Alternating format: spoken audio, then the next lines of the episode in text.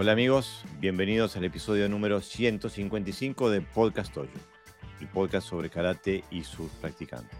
Hoy volvemos al aire después de una pausa involuntaria eh, que tuvimos, no pudimos participar el sábado pasado, pero estamos de vuelta, eh, como siempre, con los brazos en alto este, y listos para la lucha. Hoy vamos a hablar sobre el kata Sanchi. Es un kata que hemos discutido previamente en anteriores ocasiones, y, pero que es un kata que pertenece al área fundamental de eh, muchos estilos de karate. Queríamos volver a revisitarlo, este, hablando con eh, alguien que se especializa en el trabajo del Sanchin, este, que es Marcelo Suárez Sensei. Bienvenido al podcast, Sensei. Bueno, muchas gracias, Jorge. Gracias, Jorge. Gracias, Pepe, Mario. Muchas gracias. Bueno, y como siempre, este, para ayudarme en la tarea está José Navarro Sensei y Mario Gordón Sensei. Buenas. Buenas, ¿qué tal? Entonces, eh, Sensei, eh, la idea es tratar sobre el Sanchin eh, desde una perspectiva dualista. Hablar desde la perspectiva oriental, con todo el, el equipaje filosófico que trae, histórico que trae, y también eh, hacerlo de la perspectiva occidental, debido a que Marcelo Sensei este, tiene, eh, está formado en las dos tradiciones. Así que bueno, Marcelo Sensei, este, tírate el agua. Bueno, muy bien. Eh, bien, el kata sanchin viene de, de, China. En China se llama Zanjian. Y para estudiarlo, para comprenderlo, es necesario hacer eh, una aproximación desde, desde, esas dos vertientes o, ópticas o este, puntos de vista, vamos a decir. Uno es la medicina tradicional china y entender ciertos conceptos básicos que se manejan. Y otro es, desde mi caso, la educación física, que se apoya en eh, la educación física occidental, que se apoya en la medicina deportiva, bueno, anatomía y fisiología del ejercicio, eh, neurociencia, psicología deportiva. Vamos a hablar de lo mismo, pero de dos enfoques o desde dos perspectivas, vamos a decir. Entonces, eh, para comenzar, eh, algo que no va a ser ajeno a, a los practicantes de cualquier estilo de artes marciales, y es que cuando hacemos eh, kata sanchin, eh, eh, hacemos circular la energía. Y también dicen que hacer el kata sanchin forma camisa de hierro. Esos son dos conceptos que vienen de China y se pueden resumir de la siguiente manera. según la bibliografía y según los investigadores, la, la energía que circula por canales, por meridianos, cuando uno hace kata sanchin, lo que está haciendo es hacer circular la energía primeramente por dos meridianos, que se le llama eh, esa circulación energética microórbita. Este, meridianos que recorren el tronco. Y después tenemos el tronco y cabeza. Y después tenemos eh, una, una eh, macroórbita, una vez que está activada esa energía, una macroórbita que la dan esos dos meridianos más seis meridianos más, que conforman lo que en, la medicina china se conocen como meridianos curiosos. Uno está forma como un cinturón, otro corre de la pelvis al cráneo y los otros van de las extremidades inferiores y superiores. Entonces, al hacer circular la energía, eso proporciona un estado de salud. Eh, hay meridianos que no se nombran, pero que mucha gente los nombra y que sí, sí, sí o sí tienen que estar conectados, que son los ciertos meridianos superficiales este, que bueno, se conocen en la medicina china como medianos tendinosos musculares. Y luego la parte de camisa de hierro. La parte de camisa de hierro es formar una, estructura protectora en el cuerpo que es energética y esa estructura protectora, eh, por supuesto que nos va a, proteger de, lo negativo que viene del exterior. Ahora después vamos a ver según lo que, hacia dónde lo enfoquemos, si hacia hacia la salud hacia la lucha, este, esa, esa camisa de hierro que vamos formando tiene un componente para los chinos eh, muy importante, porque ellos a, partir de ahí eh, mejoran la inmunidad. esos conceptos chinos son conceptos que desde la, desde la óptica del mundo científico occidental, desde la educación física, que es lo, mi herramienta de estudio, eh, tienen un común denominador con los avances que la neurociencia fue haciendo a lo largo de la historia y aplicada a diferentes áreas, en este caso al ejercicio físico. Lo que se propone en China con movilizar la energía interior y generar un cambio interior que promueva salud o que promueva ciertas condiciones para, el, para la lucha, no es nada más ni nada menos que para la ciencia eh, moldear el cerebro. Y moldear el cerebro es una capacidad que en estas últimas décadas se avanzó muchísimo y se denomina neuroplasticidad. Si nosotros prestamos atención a nuestro interior y hacemos eh, de nuestro interior un medio para, para, trabajar eh, nuestro sistema nervioso, vamos moldeando nuestro cerebro. Esa sería una perspectiva eh, oriental a la luz de la ciencia. Bueno, perfecto, perfecto, perfecto.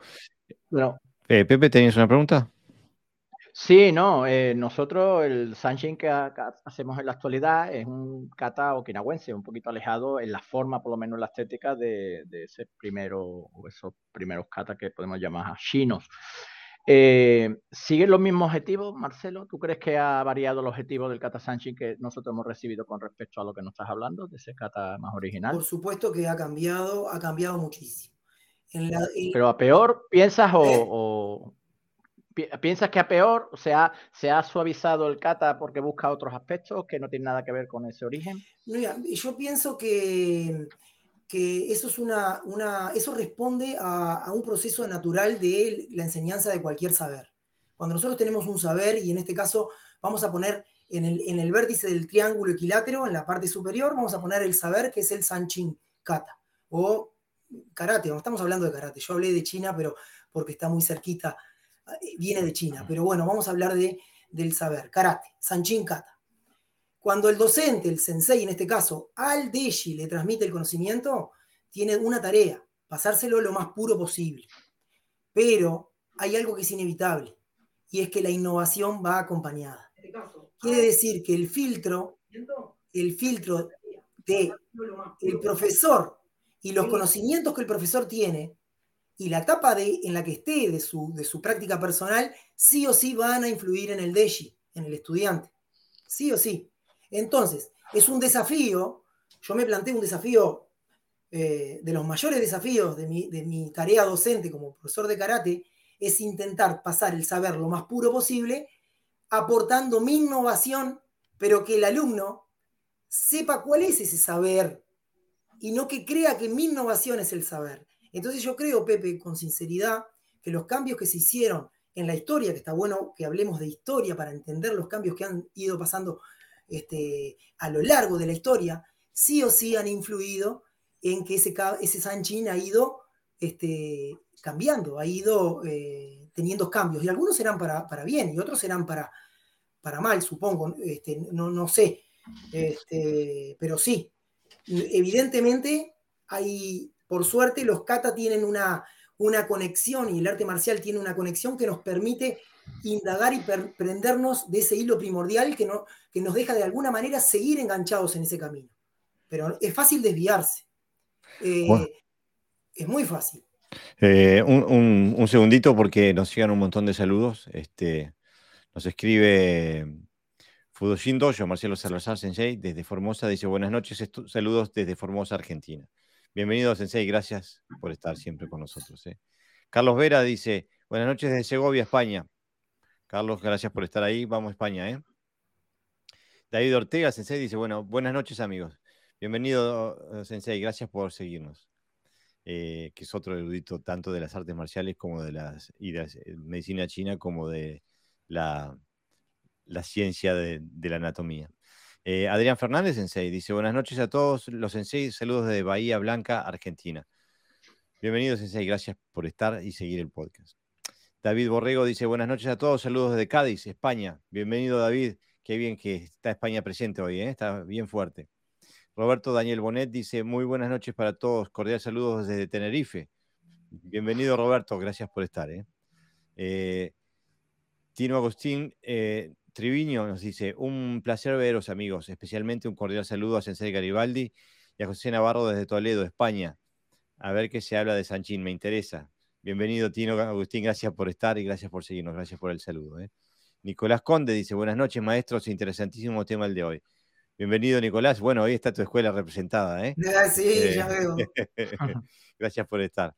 Eh, Claudio Bundicar dice, buenas noches de Florianópolis, Brasil. Bienvenido, Sensei, gracias por estar. Te extrañamos en el podcast, a ver cuándo vuelves. Pablo Spat dice, buenas tardes para todos y gracias por estas instancias de aprendizajes. Gracias Jorge, Marce, Pepe y Mario. Gracias Pablo, gracias por, seguir, ¿eh? por seguirnos.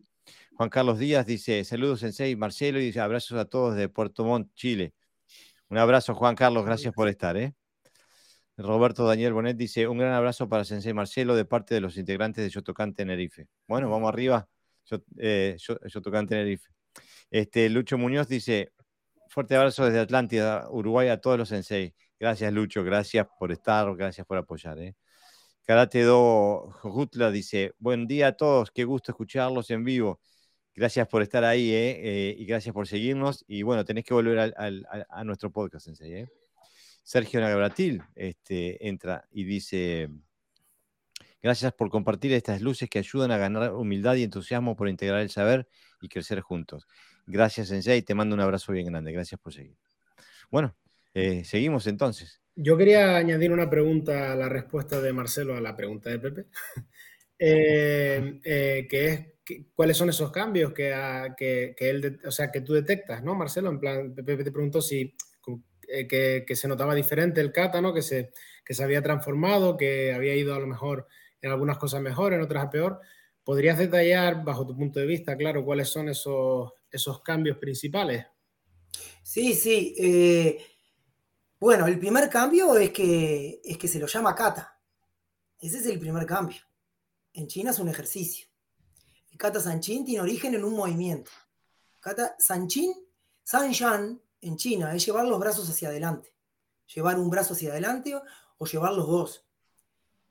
Eso eh, fue inicialmente. Después vieron que agregándole eh, cierta dinámica y, encadenando, eh, se podía practicar eh, aportando otros aspectos que, eran necesarios para la lucha. Pero, pero siguió manteniendo ese, ese principio estructurante de ser un ejercicio.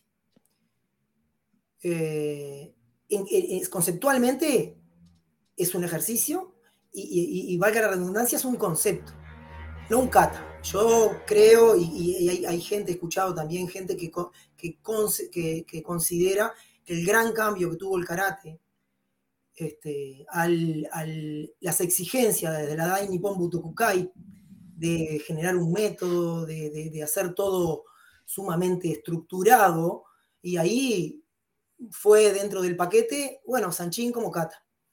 Este, pero es un juego de palabras, porque si no nos podemos poner a discutir, vamos a estar este, toda la noche hablando de qué es kata, qué es, qué es ejercicio. Entonces vamos a poner un ejemplo. Eh, cuando se aprende un idioma, eh, si uno quiere aprender a hablar el idioma, ¿cuál es el camino más rápido? Mezclarse con la gente que habla ese idioma, ¿no? Toda la gente que tiene experiencia en un idioma dice, cuando yo fui a, yo, yo estudio Nihongo, estudio idioma japonés. Entonces, eh, imagínense, eh, hablar Nihongo en, Japón. Es estar metido ahí en, que te preguntan y que tenés que sacar recursos de todos lados y, hacerte entender y entender lo que te dicen y te pones. Bueno, eso yo considero que sería la lucha, el kumite. Ahí no tenés vuelta, tenés que responder, tenés que hacer valer tu Nihongo. Hacer Sanchin es como aprender Nihongo a distancia. Uno cuando aprende Nihongo tiene, tiene Bumpo, que es comprensión lectora, tiene Dokai, eh, comprensión, eh, perdón, Bumpo que es gramática, Dokai, comprensión lectora, tiene Chokai, auditivos, pero eh, después que, leíste y entendiste una oración y, querés hablar, no, no podés hablar. Eh, cuando escuchás más o menos y vas entendiendo, tampoco pasa. Cuando empezás a integrar los procesos que vas logrando en cada área, es cuando empezás a tener una idea más clara de cómo, de cómo este, vas a llevar adelante la conversación. Pero hasta que no estés conversando con alguien que te esté hablando en Nihongo, no vas a poder aplicarlo. Entonces, este, e, e, es imposible pensar que haciendo Sanchín voy a mejorar en la lucha. Eso es mentira, eso es imposible. Volvemos a traer a, recuerdo el ejemplo bien gráfico de ¿querés bailar? Prepárate bailando, no cantes. ¿Querés hacer Sanchín para ser un mejor luchador? Bueno, es parte de un conjunto de cosas que te van a ayudar.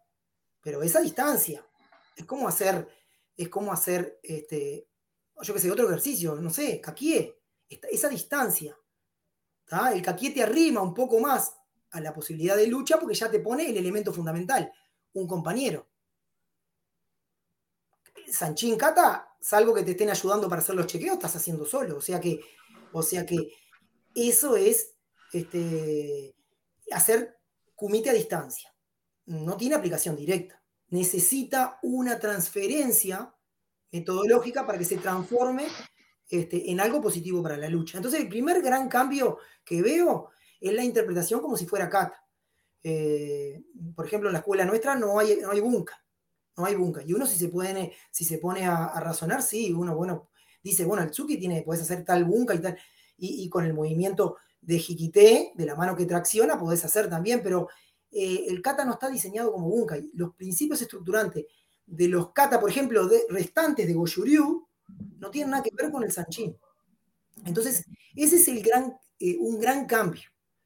Y después, bueno, hubo cambios también, que, por ejemplo, eh, Kanryo Higaona, a, grandes rasgos, en China, el, Kung Fu, el para, entender Sanchín hay que remitirse a los inicios de, eh, por el año 525, cuando Daruma enseñó eh, dos tratados. Un tratado para las... Eh, los tratados eran, eran ejercicios físicos destinados a la salud. uno era ejercicios de fuerza, flexibilidad, este, destinados a el movimiento corporal, una gimnasia, vamos a decir. Ese se llamaba Kingyo. Y después estaba el Kinsenkui, que era eh, una serie de ejercicios donde se hacían diferentes eh, percusiones en el cuerpo buscando eh, otros objetivos. Los monjes que, mm, estaban en el templo Shaolin empezaron a darle un, enfoque ya marcial. Entonces, cuando ese tratado, el, el Kyo, que tenía dos ramas, Ekin Gyo, gimnasia, y Ekin Senkui, que inicialmente era para la salud, y después los monjes le metieron los componentes para la lucha, porque estar fuerte para aguantar una embestida, un, un un, derribo contra el piso, este, es necesario. Entonces cuando le metieron ese componente, pasó a conocerse como campana dorada, y hoy por hoy se conoce como camisa de hierro. ¿Por qué cambió ahí? Y cambió porque los monjes en, una, bueno, en un momento histórico estaban eh, contra la dinastía Qin, viajaron al sur de China, Fujian, y, y se metieron entre los civiles. Entonces, lo que hicieron simplificar el método. Lo que antes llevaba 15 años trabajar pasó a tener 3 años de trabajo. Y, bueno, simplificaron el método y, ese método ya tenía una relación mucho más orientada a la lucha. Entonces, eh, eh, a partir de lo que es el, el, Chuan Fa o Kung Fu de sur de China, hay una cantidad de variantes de Sanshan, del ejercicio Sanshan o del Kata Sanchin, como le queramos decir. Hay una cantidad de variantes. Por ejemplo, Kanryo Higaona, que fue el que, el, vamos a decir, el cabeza de, el, que dio, porque en Okinawa tenemos la variante de Uechiryu y tenemos la variante de Gojuryu. Pero también hay registros de gente de otras ramas o de otras ryuja que practicaron Sanchin y que han hecho demostraciones, tanto en Yorin como en Tomari. Yorin de Tomari, Yorin de Yuri y Yorin de Tomari. No es exclusivo de Uechiryu ni de, ni de Goshuryu. Pero bueno, el, el, Sanchin de Go Shuryu, que lo introdujo Kanryo Higaona, históricamente parece ser que no lo, no lo, introdujo de China. Primero lo estudió con Seijo Aragaki. Seijo Aragaki lo aprendió con Sakiyama. Tanto Aragaki como Sakiyama vivían en Kume, el barrio chino de Okinawa. O sea que lo que enseñaron era el Sanshan de China. Después de estar cuatro años aprendiendo en Okinawa, Kanryo Higaona viajó al sur de China y estuvo cuatro años en Fuzhou. Ahí estudió Lo Huan Chuan, que es el Shaolin, el, Shaolin del sur. Y después estudió eh, seis años con Ryu Ryuko Grulla Blanca. O sea que el, el Sanchin de Goju-Ryu deriva del Kung Fu del sur de China, de Grulla Blanca y del puño del monje. Cuando lo enseñó Kanryo Higaona, según este, eh, palabras, por ejemplo, de alumnos de él, eh, Urasoki fue el último alumno de Kanryo Higaona, decía, no, no, no, en, 1912 cuando estudiábamos con Kanryo Higaona, no hacíamos tantos kata. Y, parece ser que Higaona enseñaba los kata derivados de grulla blanca, que son eh, muy conocidos, los katas que arrancan en Chudan Kamae y algunos terminan en Toraguchi y otros terminan en Inu Kamae, posición de perro, este, mano eh, boca de tigre y, guardia de perro, este, esos derivan de grulla blanca. Este, bueno, entonces, otro cambio que hubo fue que Miyagi en un momento cambió lo que, lo que Kanryo Higaona hacía. parece ser que Kanryo Higaona hacía eh, un kata de mano abierta, Miyagi lo pasó a mano cerrada. Y, eso es fuente de mucha crítica, porque cuando se habla de energía, se habla de que cerrar las manos no es lo mismo que, eh, que mantenerlas abiertas, porque en Sanchin se habla de tres puntos que son cruciales. Un punto que está en la planta de los pies, un punto que, está en las manos y otro punto que está en la cabeza, que corresponden a tres meridianos, el meridiano riñón, meridiano de pericardio y de este, meridiano de vaso gobernador. Pero eso es medicina china. Entonces, eh, si, la crítica esa de enlentecerlo a Miyagi, yo digo, bueno, pero a ver, eh, perdón, de, de, cerrar los puños. Miyagi si cerró los puños, seguramente estaba buscando funcionalidad, porque si él enseñaba a sus alumnos en las primeras épocas, porque los que saben, eh, conocen, tienen conocimiento de Goju-Ryu, las primeras etapas es a puño cerrado. Eh, un practicante de Goju-Ryu practica los primeros kata a puño cerrado, después empieza a abrir las manos y a lo largo del avance, el, karate Goju-Ryu se vuelve cada vez de mano abierta, cada vez con elementos técnicos muy alejados a el, el estar con los puños cerrados. Entonces, seguramente buscó una funcionalidad. Ahora, fíjense, desde el punto de vista de, análisis, ¿no? Yo, soy, yo analizo desde mi punto de vista. Este, sé que tengo ciertas limitaciones, pero la funcionalidad que puede haber ganado al cerrar los puños, la perdió al, enlentecer el kata. Parece ser que Candio Gigaona lo hacía rápido, a pesar de que en sus últimos años sus alumnos dicen que lo hacía más lento, pero Miyagi lo enlenteció totalmente. Entonces pienso, no, no, no solo yo, es decir, se piensa que Miyagi enlenteció porque quiso recuperar lo que, lo que el San Chin aportaba como chikun, como trabajo interno. Eh, entonces, esos cambios que, se han ido dando eh, fueron cambios que marcaron a lo que hoy nos llegó. Eh, pero hay una cosa que es muy importante de, que pienso que, a la hora de hablar, porque estamos hablando de conceptos de, medicina china, estamos hablando de conceptos desde la ciencia, es, importante em, decir, hablar y, poner realmente sobre la mesa qué estamos hablando. Cuando hablamos de ki o de chi, que es lo que se habla de que cuando uno hace sanchin, mueve el, chi, mueve el ki, y ese ki lo, lo, puede llevar a la periferia y formar una camisa de hierro, y ese chi lo puede meter dentro de los huesos y lograr inmunidad. Bueno, a ver, en la cultura japonesa, en la cultura eh, de Okinawa, la palabra ki, que es exactamente lo mismo que decir chi en China, es parte de la palabra cotidiana. Le voy a poner ejemplo. Una persona que está apresurada, que es atropellada, es kiga hayai. Eh, dicen, por ejemplo, esta persona kiga hayai, sono katawa kiga hayai, es muy, muy atropellada. Tiene el ki rápido. Una persona que está bajoneada, kiga omoi tiene el ki pesado. Una persona que, para decir loco, dicen eh, kiga,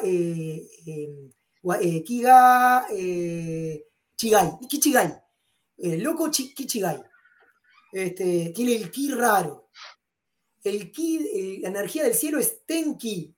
Así que tenki es clima. Cuando hablan de clima, hablan de tenki. Entonces, ah, cuando estoy enfermo, bioki.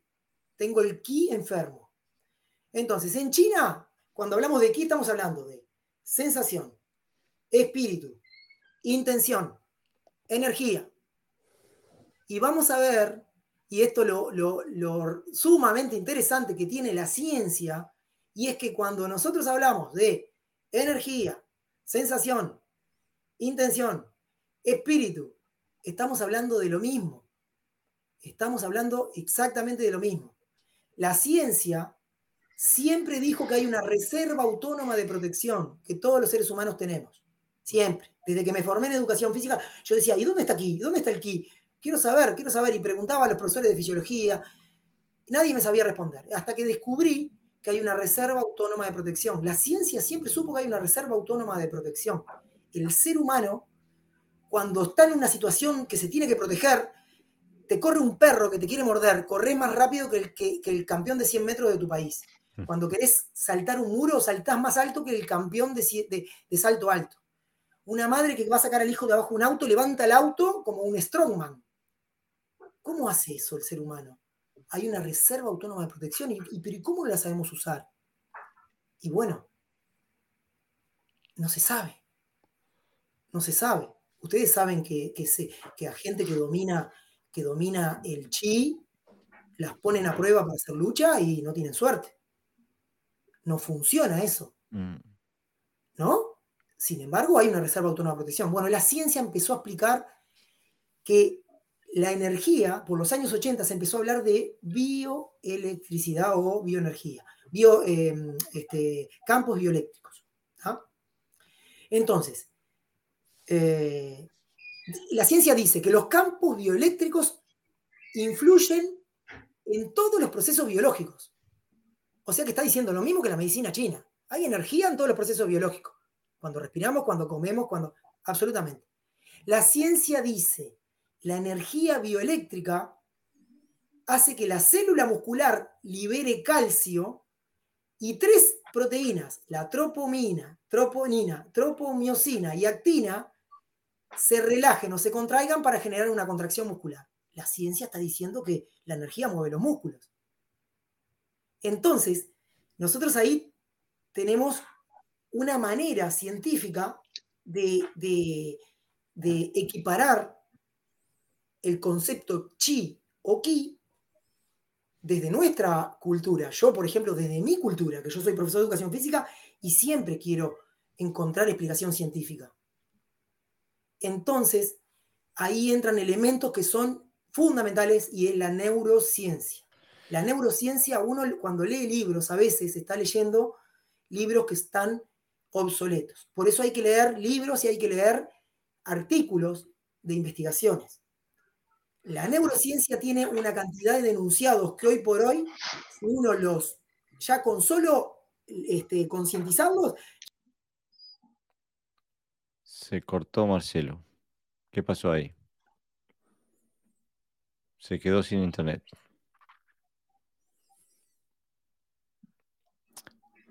Se cayó. Bueno, leamos algunos eh, eh, eh, comentarios mientras esperamos que vuelva.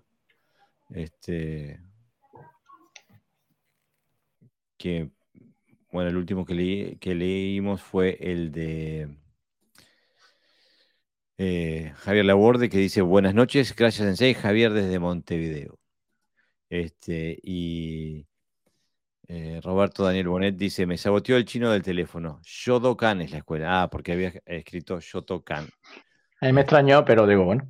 Sí, a mí también, pero como escribió Shotokan, dije Shotokan, ¿no?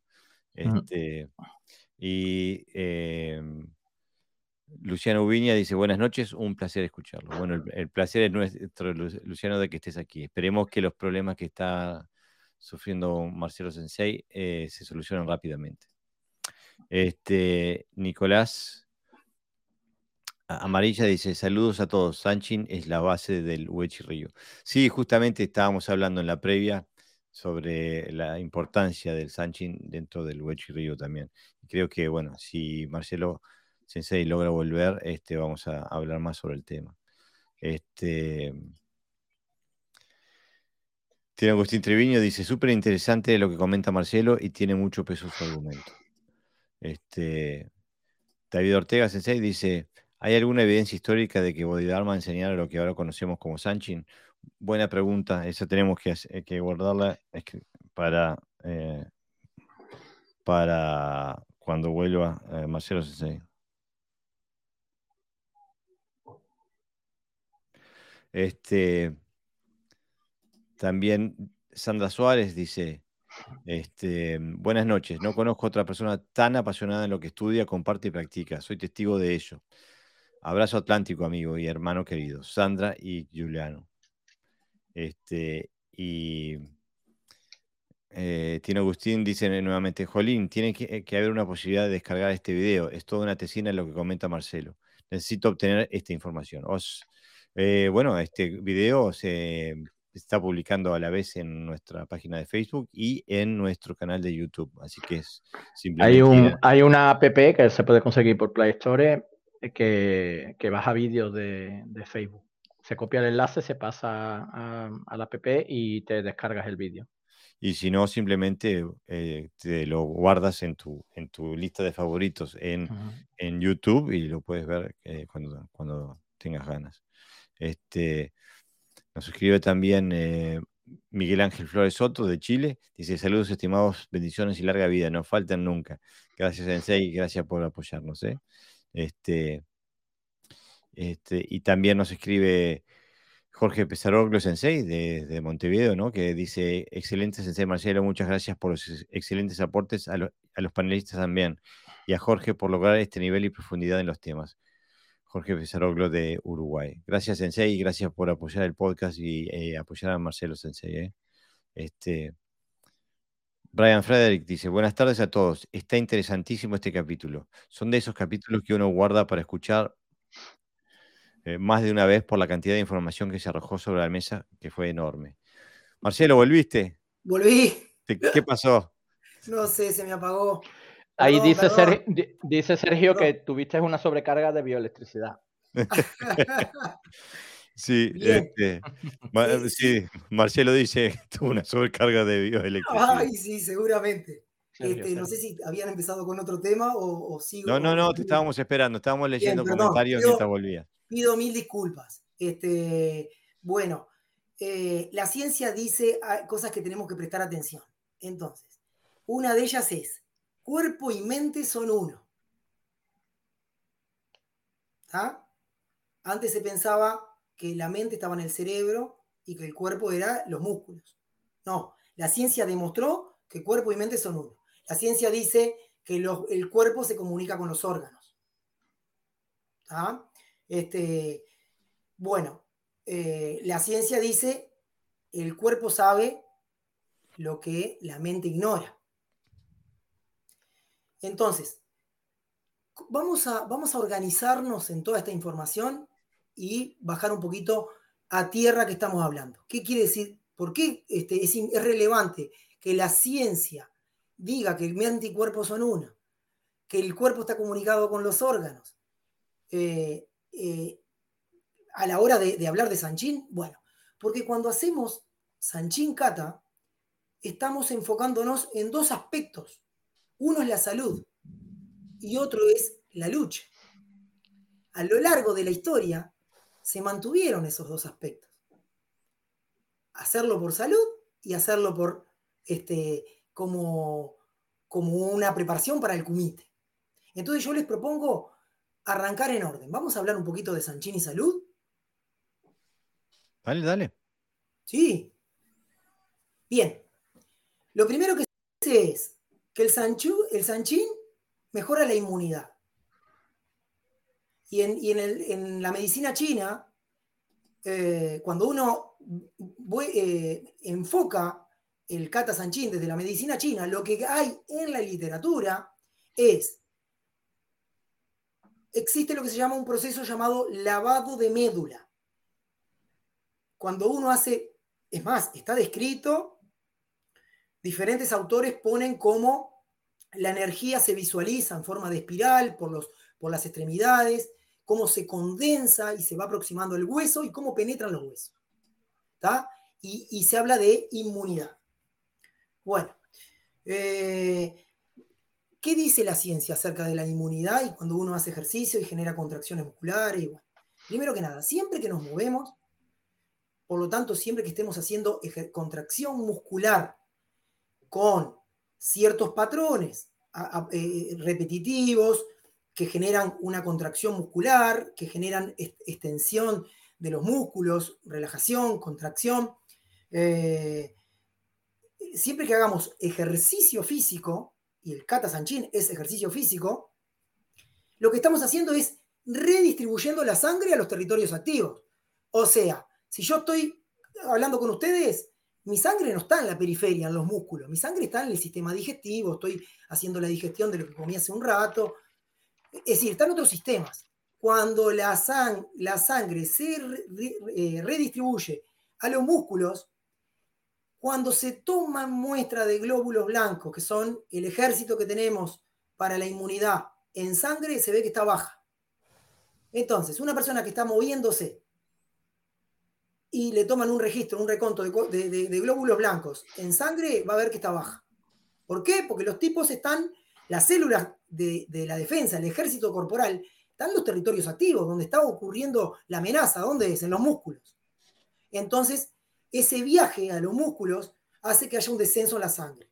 Unas horas después de hacer ejercicio, se vuelve a medir y se ve que no solo hay más glóbulos blancos, sino que también hay más de otras sustancias, que son, por ejemplo, las mioquinas, que tienen que ver con la inmunidad y tienen que ver con, el funcionamiento este, este, saludable del cuerpo.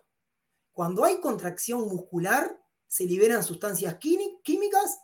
Hay una que se llama factor de crecimiento neuronal, que no solo se relaciona con el sistema endocrino, sino que hace que se, que se formen neuronas. Uno hace ejercicio y crece el cerebro. El cerebro, que es como, el cerebro es como, eh, es como un bosque. Y cada, cada célula es como un árbol que tiene raíces y que tiene una corteza toda frondosa. Entonces, cuando uno hace movimiento, ese bosque crece. Entonces, también hay pérdida de, eh, hay, disminución en la pérdida neuronal cuando hace ejercicio. Y, también hay el proceso de autofagia, que es la limpieza. Se volvió a caer.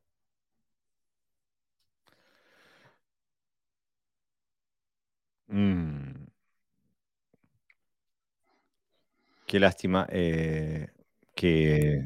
Lo que pasa es que... Lo... Bueno, he vuelto rápido. Volviste, ok, te, cortaste, Sensei. ¿eh? ¿Otra vez? Sí, tu, tu ancho... A ver. Ahora. Tu ancho de banda desaparece de repente. Pero bueno, ahora sí, ahora estás de vuelta. Bien. Este, entonces, la inmunidad de Kata Sanchin consiste en los beneficios propios del ejercicio y en un evento que es sumamente importante. Y ahí hay que darle el visto bueno a Miyagi.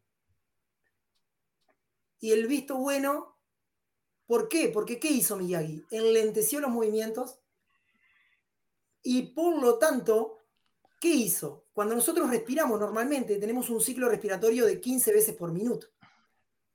Al hacer lento los movimientos y acompasar la respiración con los movimientos, el ciclo respiratorio baja de 6 a 8 respiraciones por minuto.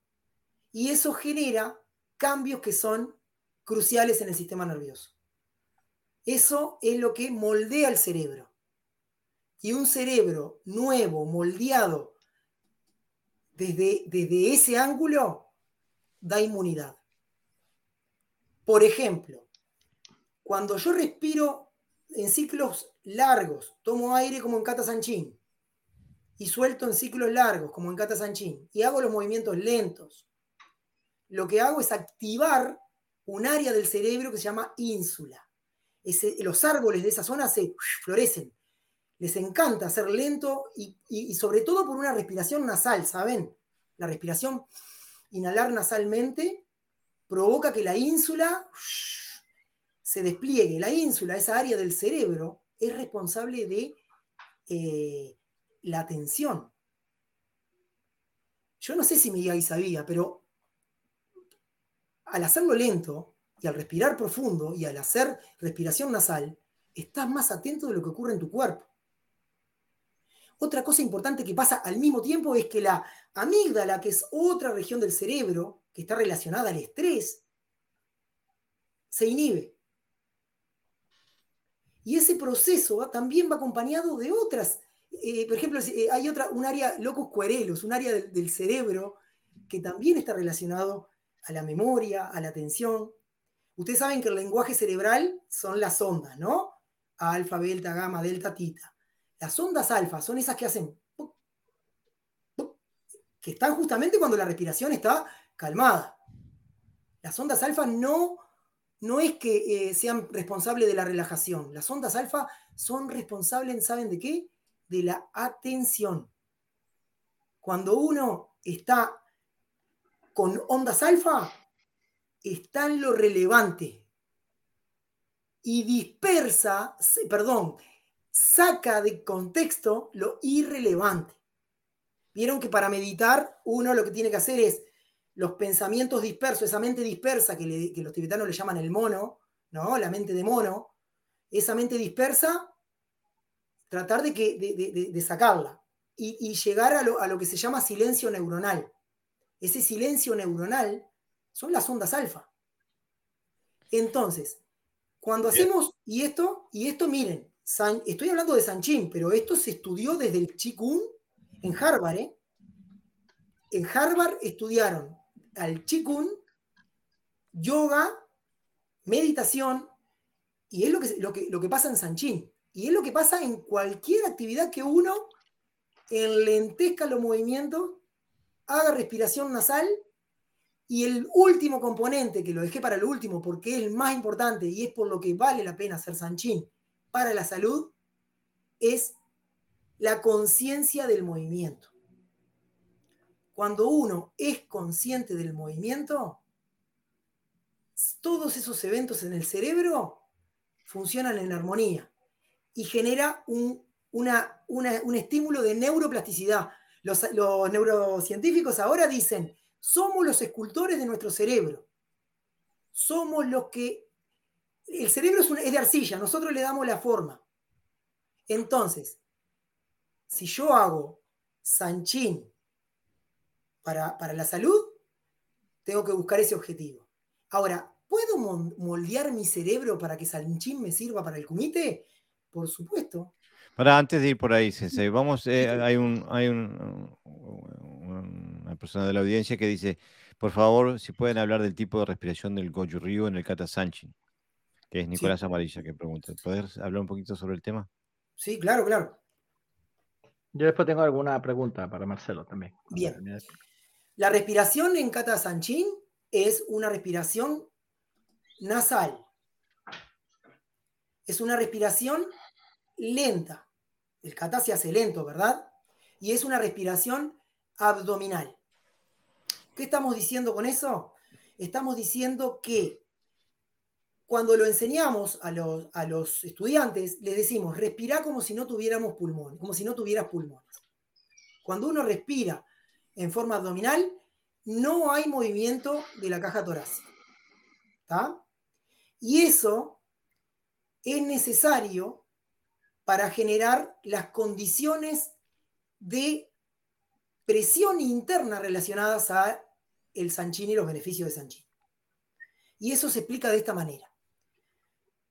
Eh, esto, lo, esto lo conceptualizó un médico, se llama Leopold Busquet, y que fue y que escribió una serie de libros que son muy interesantes. A mí me cambiaron mi paradigma de profesor de educación física cuando los leí, que se llaman las cadenas musculares.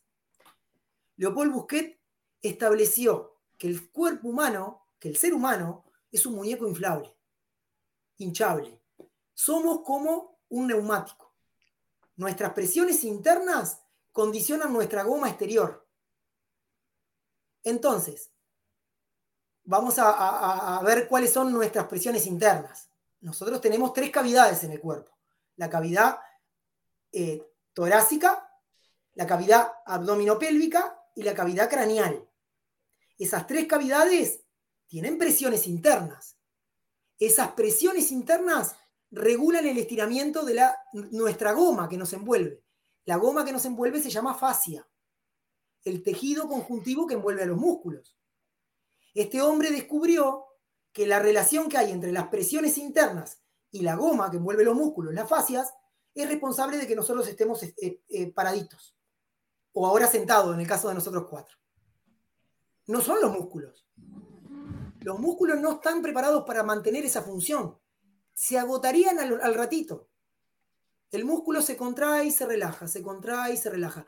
Y sin embargo, las fascias es un tejido económico que, donde está inflada la, rueda, vamos a ponerlo entre comillas, la fascia está estiradita. Si nosotros inflamos un neumático, una rueda, una pelota, se van a estirar las fascias. La respiración en Sanchín es eso, es inflar la cavidad abdominopélvica, que la presión intracranial, intracraneal sea la presión saludable, que la presión torácica sea la saludable, pero que la abdominal esté aumentada, porque eso genera una cosa fundamental para hacer fuerza. Y nosotros cuando vamos a hacer un tsuki o vamos a hacer un osotogari, necesitamos hacer fuerza. Entonces, ¿qué es lo que logra? Estabilizar la columna vertebral. La respiración abdominal estabiliza la columna vertebral. Y eso lo puede probar cualquier persona, un principiante. Infla el pecho y golpea. Infla el abdomen y golpea. ¿Por qué te sentís más fuerte cuando golpeas con inflando el abdomen? Porque la columna vertebral tiene un soporte que se lo da esa presión. Entonces, ese, ese concepto que la ciencia llama estabilización central, que hoy vamos a hablar porque es muy importante, se logra haciendo que el aire entre y que se aloje en la cavidad abdominal. Así que por eso se respira en forma abdominal. ¿Saben cómo? Igual que un levantador olímpico. Igual que un levantador olímpico que quiere levantar una barra. Tiene que respirar haciendo un apoyo en la columna vertebral. Entonces, una vez que tomamos el aire y se, y se infló el abdomen, no se infló por aire, ¿no? El aire, el aire va a los pulmones. La parte costal inferior se expande, el diafragma, que es el músculo que separa la cavidad torácica del abdominal, baja y como presiona las vísceras y el soporte que tiene en el piso es el suelo pélvico, por delante y por los laterales, los abdominales profundos, y por detrás, la musculatura y los ligamentos vertebrales, lo que ocurre es que la presión en esa cavidad aumente. No porque haya aire. Aumenta la presión. Pero hay cambios estructurales. Y esos cambios estructurales los chinos le llaman energía que va para ahí. Y la ciencia hoy está comprobando que es verdad que hay energía ahí. Esos cambios estructurales son necesarios para que vos tengas soporte en la columna. Sanchín Cata, trabajado tanto para la lucha como para la salud, y ahora vamos a ver cómo se une esto, lucha y salud, necesita una columna estable. Eh, sí. Eh, Pepe, ¿vos tenías una pregunta? Sí, bueno, como estábamos hablando de salud, el Kata Sanchin se puede utilizar eh, como forma de rehabilitación. Claro, y el tipo de tensión, por ejemplo, porque yo lo suelo trabajar a nivel bajo cuando hay una lesión, a nivel medio cuando se mejora y un poquito más alto si acaso si estás bien, ¿no? Y luego también el, tema de la, eh, si la tensión exagerada eh, puede llegar a ser perjudicial en un momento dado. El exceso Pepe, de Pepe, comparto 100% lo que tú me decís. 100% el movimiento de, de Kata Sanchin, primero que nada, el movimiento de el Kata Sanchin en la escuela de Giga Seiko es 90% relajación, 10% tensión. Porque lo que busca es, para la parte de la lucha, poder aplicar Chinkuchi. Chinkuchi, después lo vamos a ver, es la energía, esa energía fluida que se conecta de la tierra y se proyecta en el oponente y necesita un cuerpo relajado. O sea que Sanchín, para generar poder, tiene que estar relajado.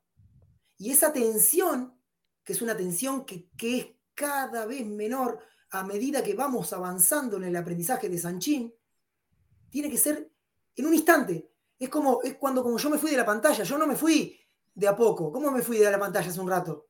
Me fui de golpe. Eso es chincuchi. Así.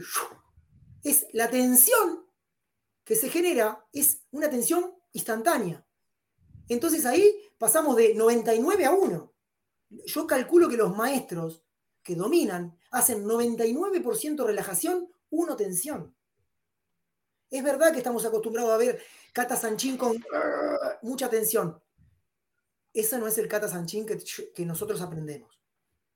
Y con respecto a lo que tú me decís, Pepe, establecer niveles me parece de eh, un criterio metodológico totalmente coherente.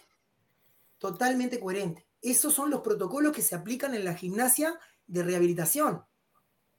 Yo, por ejemplo, trabajé muchos años con pacientes de riesgo cardíaco bajo, moderado y alto. ¿En cuál era la diferencia entre un paciente de riesgo moderado que recién salía de la operación? Bajar la intensidad en todos los niveles. ¿Cuál era lo que ocurría después? Iba aumentando la intensidad y después lo hacía más intenso. Lo que es conceptualmente erróneo creer que hacer fuerza muscular es intenso. Nosotros sabemos bien que el karate, cuanto más relajado en su, en su realización y mejor aprovechada la fuerza, más funcional es. Eh, una, cosita. hoy, hoy, en día el karate que es que mayoritario, digamos, Sanchin lo concibe desde un punto de vista eh, de, fuerza muscular, ¿no? De, apretar todos los músculos del cuerpo y hacer el kata así. yo hablo del karate mayoritario, evidentemente. Eh, sé, que, sé que aquí estamos, o sea, tenemos otra visión, ¿no? Pero el, mm, sobre todo de cara a la audiencia, si una persona enfoca sus entrenamientos de Sanchin siempre así, ¿puede llegar algún día a lograr esos beneficios de los que hablaste hasta ahora? ¿O está bloqueándose a sí mismo? Me parece que no, al contrario, que justamente te estás boicoteando el camino al logro. Vamos a pensar en esto. Tensar todos los músculos. miren esto, esto es muy interesante. La posición, eh, primero que nada, hay tres métodos para hacer Sanchín. Un método suave, un método medio y un método duro. Y ninguno de los tres métodos tiene que ver con hacer fuerza muscular o más o menos fuerza muscular. No. no tiene nada que ver.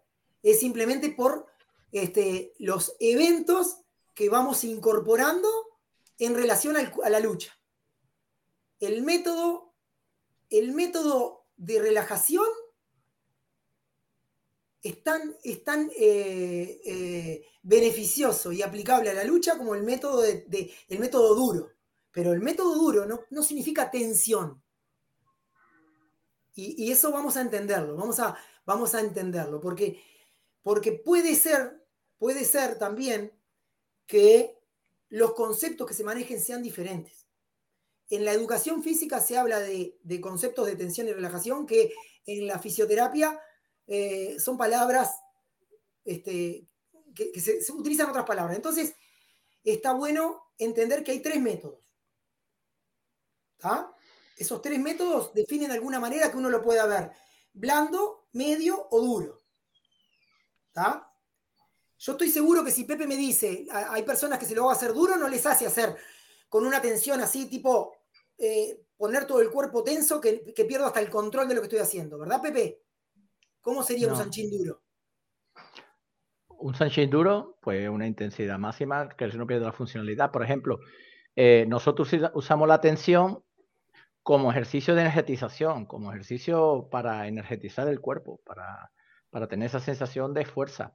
Pero a la hora de aplicar el movimiento, el movimiento está bien hecho o está mal hecho. No existe la tensión, existe la tensión en el aire porque no estamos funcionando bien. Quiero decir, eh, eh, el golpe cuando, cuando es correcto, mm, es, correcto. No hay ni máxima tensión ni máxima relajación. Es un golpe.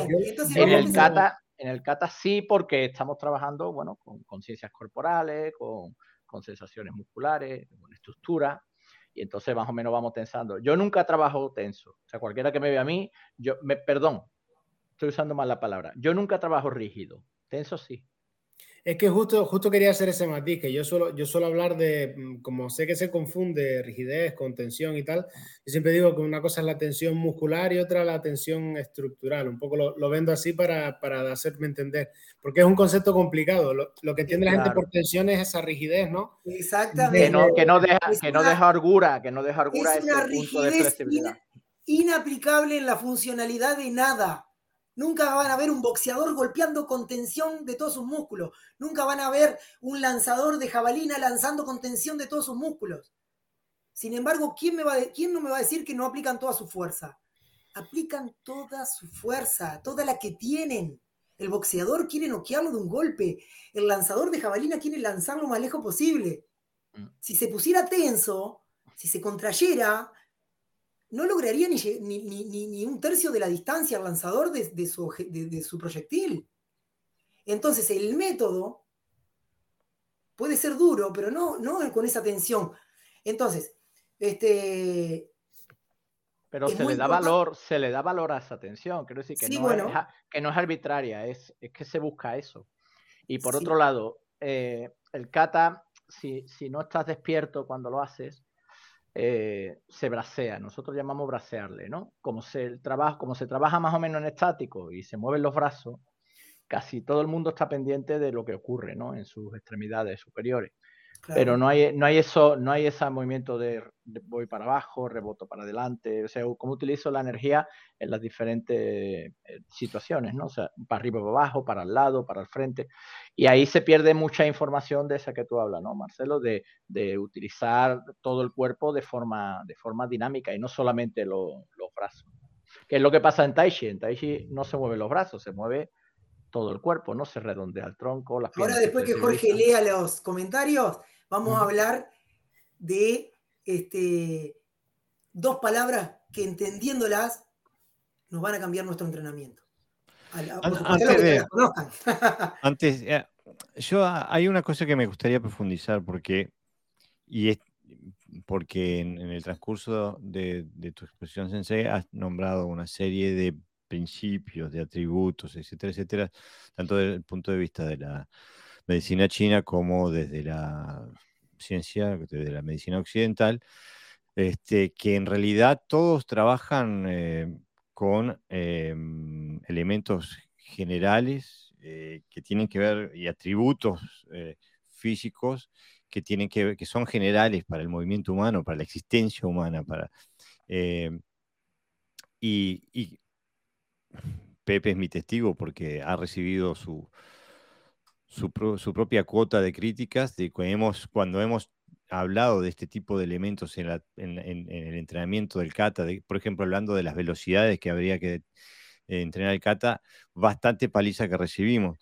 Eh, eh, abogando por, por ejemplo, entrenar los katas de forma lenta.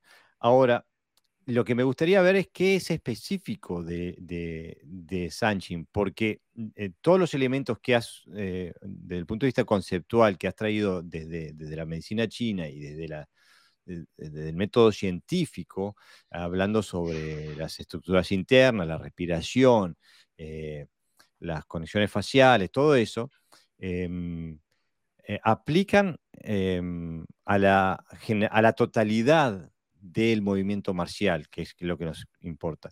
Entonces, en mi cabecita, capaz que un poco dogmática, eh, yo cuando veo algo de valor, lo aplico a todo lo que hago.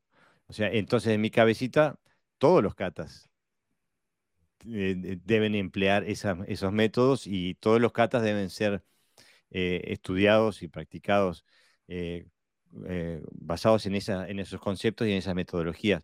Ahora, ¿por qué Sanchin entonces? Eh, ¿Es que Sanchin eh, presenta algún tipo de, mm, de ventaja para concentrarse en estos elementos? Y, es, el, pensamiento es extraerlos de ahí y ponerlo en todo, en todo el movimiento. O, esto es, ¿Entiendes a lo que me refiero? Porque Te entiendo perfectamente. Entrenar solamente. Esa pregunta me la hice yo también. Claro hace, muchos años. Bien, este, primero que nada, si ustedes ponen en YouTube Sanshan, Bai Chuan, que es eh, eh, estilo de grulla blanca, Sanshan, van a ver, se van a aburrir de ver versiones. O sea que no importa el movimiento que hagas, así que tomas cualquier kata y aplicas Sanshan, o en este caso Sanchin, y lo vas a poder hacer. ¿Ah? El Sanchin ¿Qué es lo, es lo que le da, eh, eh, mm, lo, diferencia o lo, o lo, este, lo hace ser Sanchin y, decir, bueno, esto se diferencia de, todo, de lo demás? Eh, bueno, los principios a la lucha. Los principios a la lucha de, de Sanchin es que son de grulla blanca. No estoy hablando de Goyuriu, que son los mismos, pero derivan de grulla blanca. Es enraizarse, tirar hacia la tierra, traccionar a la persona hacia la tierra y cuando vas a hacer un empuje, empujar desde la tierra. Y vos me decís, ah, bueno, pero eso está en, tal kata, en tal... Perfecto. Esos son los principios estructurantes de Bai Chuan. ¿Por qué Sanchin y no otro kata de Goyuryu, que son los que yo practico? O todos los katas de Goyuryu. O todos los katas de Goyuryu porque Sanchin enseña algo que de repente en los otros kata no está, y es el concepto puente. Puente en China es la posición Morote Kamae. Van a ver que todos los Sanchin de China tienen posición puente, sea mano abierta o mano cerrada. ¿Qué es el puente? Es la conexión entre tú y yo. Entonces, Sanchin te está enseñando a usar el puente, la conexión entre tú y yo. Por eso, si yo agarro Kata Saifa y hago ciertos movimientos aplicando los principios de Sanchin, ¿me funciona para la salud? Por supuesto que funciona. Si bajo la respiración, si respiro nasalmente, si me enraizo. ¿Pero hay puente? No. Saifa va a tener puente si uso Sanchin en Saifa. Por eso Goshur, por eso, es un concepto. Por eso en Goshuryu, Sanchin están todos los katas. Pero Marcelo, esa transferencia de conocimiento es aplicable con Sanchin y, y katas de otro estilo que nada tienen que ver con la dinámica de, de Goju A eso, a, eso, a eso me refería yo. Yo creo que. claro, porque, porque, por supuesto, porque el Sanchin de Goju si, yo les digo que en China. Me refiero, me refiero que, que claro, es que tú, eh, creo que te entiendo. Tú estás hablando de Sanchin como concepto. Y, y, si es un concepto universal, es aplicable a todo. Y luego se puede encerrar en una forma más o menos estándar, como ha pasado, que, bueno, digamos que el karate, eh, el karate, digamos que estandarizó una forma de hacer para que la gente lo practicara, como es lógico, y, hay muchas maneras que dependerá del estilo o, de lo que busquen. Pero evidentemente, si no comprendes el concepto, el kata por sí mismo no aporta nada. Es que justo, justo eso que es lo que quería, algo parecido quería comentar yo, que el, el, el Sanchin, como si, se está hablando de él como un concepto, Evidentemente tiene que estar presente en todo, en todo el, el carácter. Si es tu concepto, exacto, si es tu concepto básico. me dirían. Yo lo que veo es que en el, en el kata, porque al final si tú dices, bueno, funcionalidad técnica, dices, bueno, el, esta primera forma ¿no? del, del, morote con los suki se ve al principio de algunos katas también, como su Barpei o, o eh, Seisan, por ejemplo, de Goju. Entonces, porque son los katas de grulla blanca. Sí, sí, pero digo que está, está ahí el movimiento y no, no tiene, Sánchez no tiene nada especial salvo que concentra eso todo el rato. Es decir, es como específicamente vas a entrenar esto, que es esa primera parte. Es como una fácil de empezar a entrenar. Yo soy un apasionado del kata Sanji y lo practico diario. Creo que en, en 1832, en Fuzhou, China, una ciudad china, se juntaron los maestros de Bai Chuan eh, la, grulla blanca en China son la grulla madre, que sería la de Yonchun, y después está grulla blanca que, come, grulla blanca que duerme, grulla blanca que vuela, grulla blanca que vibra y grulla blanca que grita. Después vamos a ver el sonido de la respiración que deriva de ahí. Y, y todos por unanimidad decidieron, eso está en libros, ¿eh? que para poder un, practicante iniciarse en el Bai Chuan de forma correcta, tiene que practicar durante tres años un ejercicio. ¿Qué ejercicio? San Shan.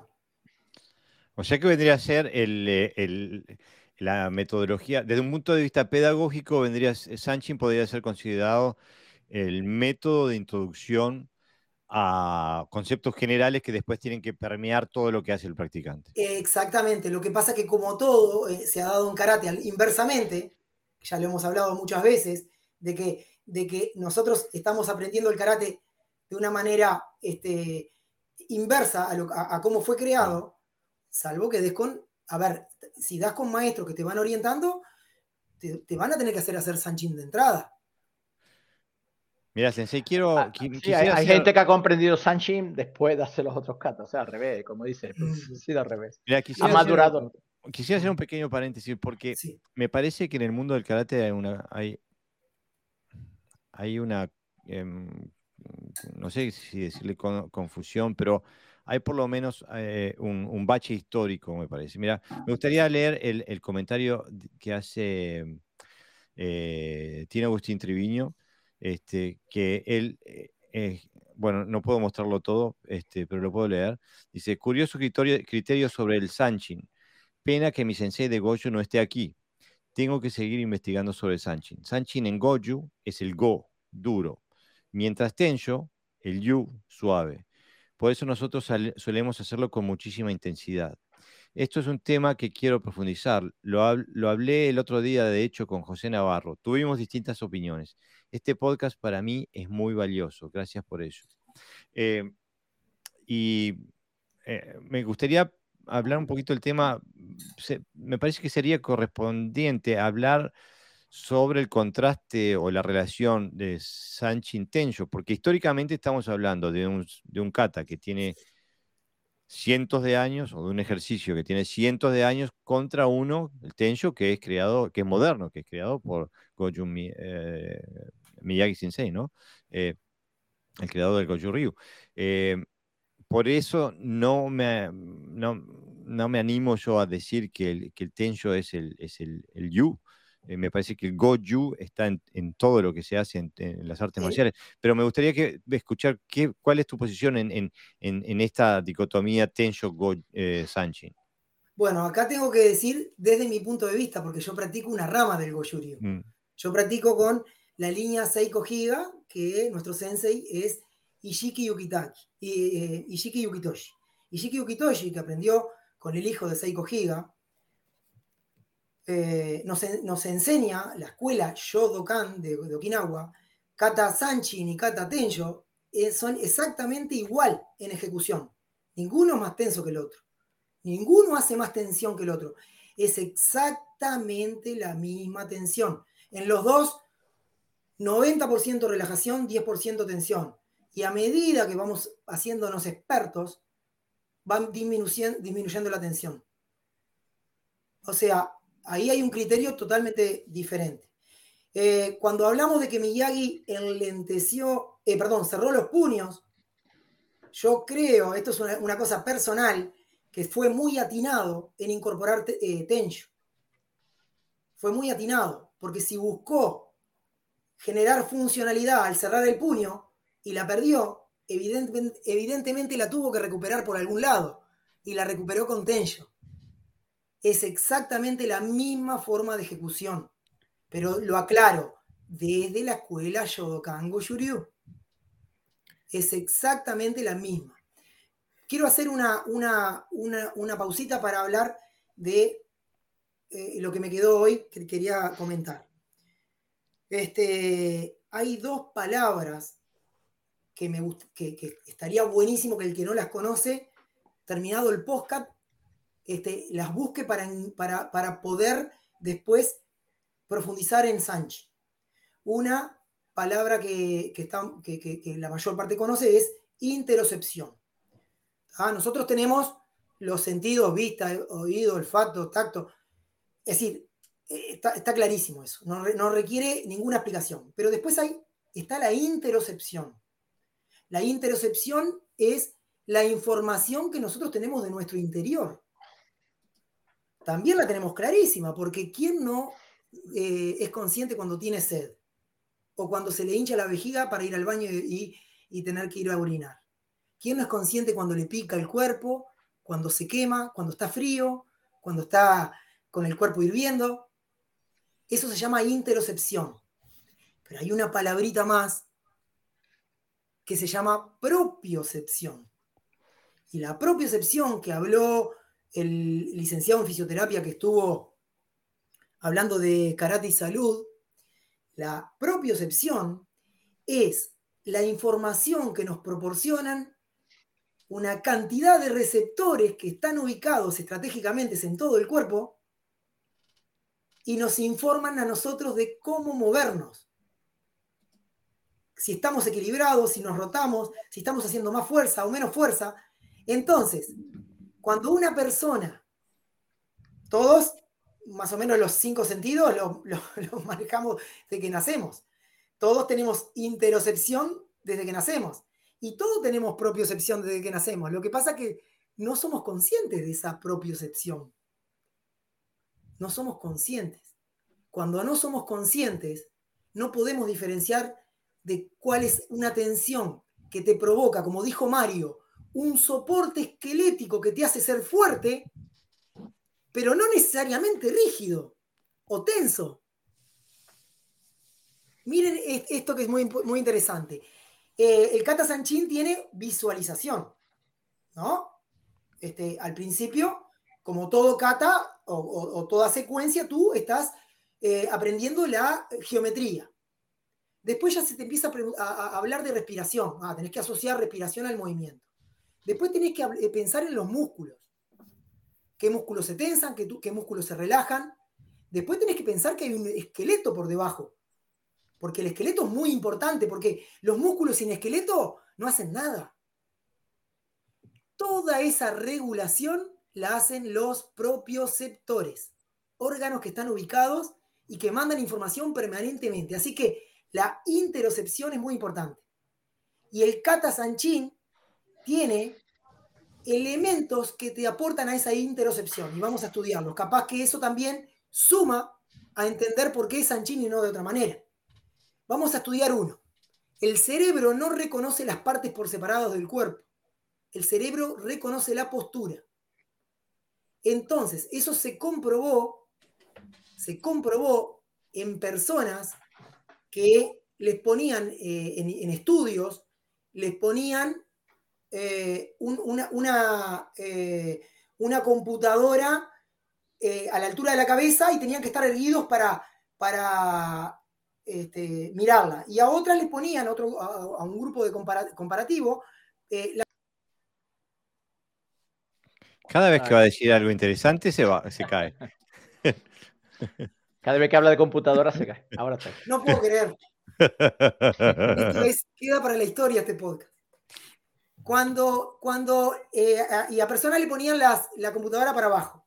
Entonces les decían que tenían que poner palabras, palabras, escribir palabras palabras. Entonces, las personas que estaban erguidas ponían palabras positivas, muchas palabras positivas y pocas negativas. Y las personas que estaban encorvadas ponían palabras negativas.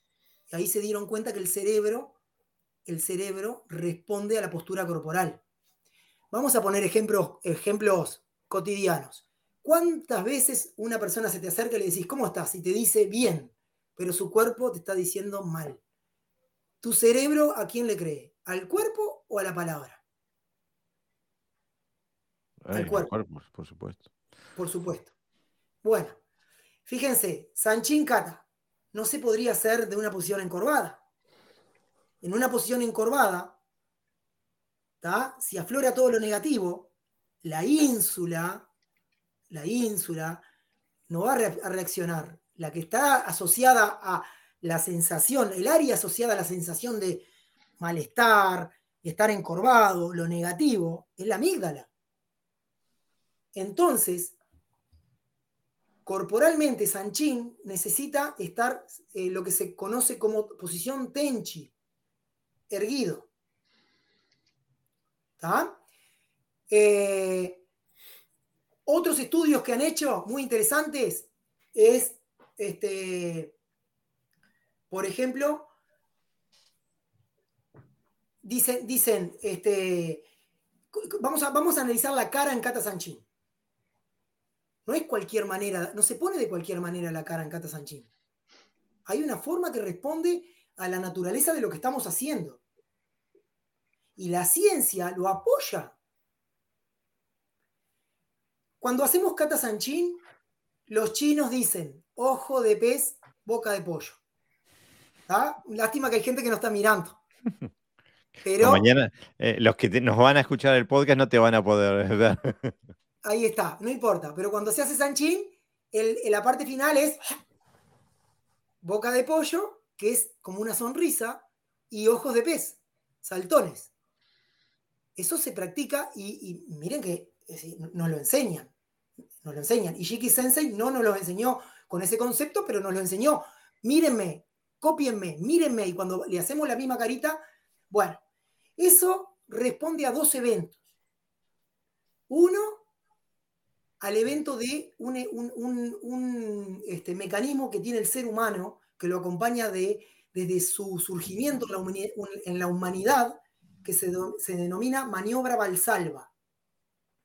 La maniobra Valsalva es esa presión que ocurre. Nosotros tenemos un musculito que cierra el compartimiento de aire hacia la cavidad torácica. Y ese, ese, ese, ese musculito se llama glotis. Cuando, uno ingiere un alimento, se cierra la glotis para que el alimento vaya para el, sistema digestivo y no vaya para el, sistema respiratorio. Si entra un alimento, se repele enseguida. Para eso está ese musculito. Cuando uno hace kata sanchín, como cuando hace cualquier gesto de karate, cuando uno pega en karate, hay un instante que el cuerpo va a hacer algo que hace, hace desde que el ser humano está con los pies en la tierra se llama maniobra Valsalva y sirvió para que el ser humano sobreviva. Cuando el ser humano tenía que correr una piedra porque lo perseguía un animal, si no hacía maniobra Valsalva no podía correr la piedra, la piedra. Si quería treparse un árbol y hacer fuerza para subir a un árbol, no lo podía hacer si no hacía la maniobra Valsalva. La maniobra Valsalva es la compensación de las presiones. Cuando uno toma aire y lo lleva para la cavidad abdominal, aumenta esa presión y acompañado de un gesto de, brusco, por ejemplo, un golpe, en el Kata Sanchín, por supuesto, es lento, ¿no? Pero también ocurre, que es el instante final, ahí se cierra la glotis. Cuando se cierra la glotis, ¿saben lo que ocurre? Se compensan las presiones en el cerebro, que es la cavidad que hablamos. Vieron que tenemos tres cavidades. Hay un estudio que McGill, Stuart McGill es el número uno en estudiar la columna para la salud y para el ejercicio físico en el mundo. Él estudia en laboratorio, estudia con cadáveres y estudia con personas y con deportistas este, vivos y cita permanentemente ese estudio que se hizo en personas que se les pidió que hicieran un esfuerzo y no hicieran maniobra valsalva. Entonces, la presión intracraneal se descompensó y se lograron lo que llaman una presión mayor porque en la cabeza tenemos la presión de, las arterias que llevan la sangre y tenemos la presión del líquido cefalorraquídeo, que es de las estructuras nerviosas. Cuando esas presiones se aumentan, conviene que se aumenten las dos. Si se aumenta una sola, el cerebro explota. Entonces, si nosotros no hacemos valsalva, no hay compensación de presiones arriba. Entonces, cuando hacemos valsalva, en alterofilia, en lanzamiento de bala y en Sanchín hay ojos de pez y boca de pollo. El cerebro hace... Y corresponde eso con la postura, porque yo cuando me encontré en la necesidad de decir, pero ¿y qué correlación tiene con la salud? La misma. Nadie va a golpear. Todo el que golpea, golpea con un gesto responde a su organismo. No es que, eh, por ejemplo, el, ceño fruncido, el cerebro lo toma como, como, como que estás estresado.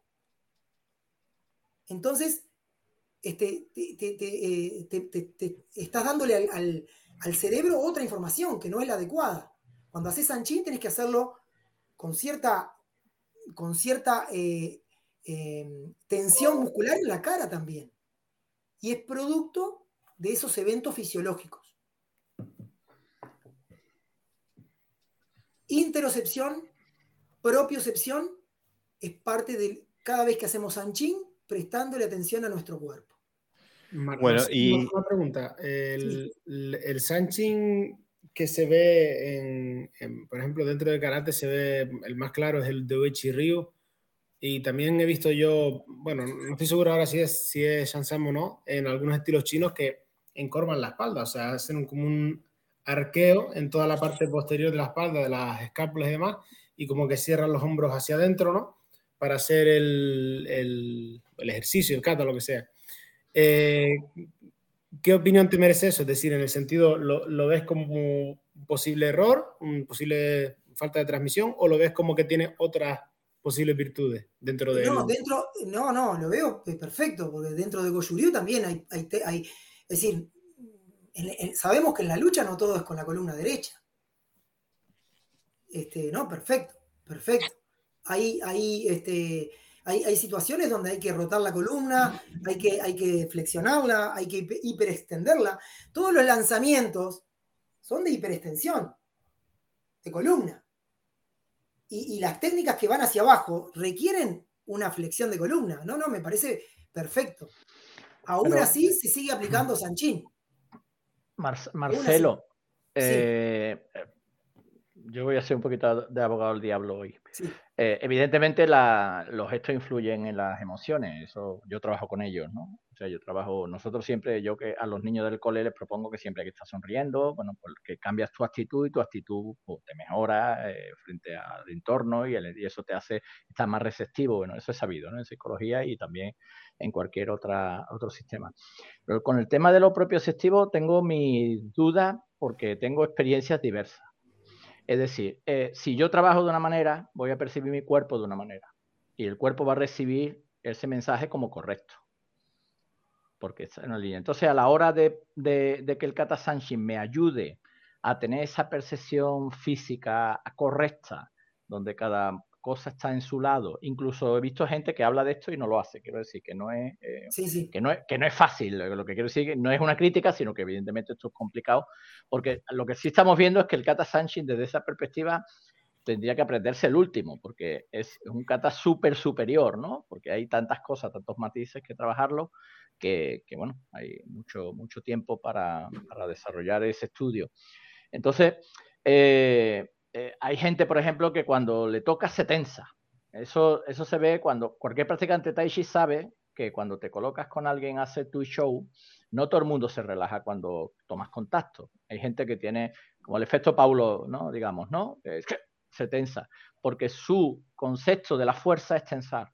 Y otra gente que absorbe tranquilo, se relaja, y así entre muchos niveles, ¿no? Entonces, creo que el concepto exactamente propioceptivo mmm, es un trabajo de mucho tiempo, de mucha conciencia corporal y sobre todo de tener claro qué se está buscando. Porque yo veo a gente que, que, que, hace así y su hombro, su codo y su muñeca son un bloque en las doble defensa Ushiuke, ¿no?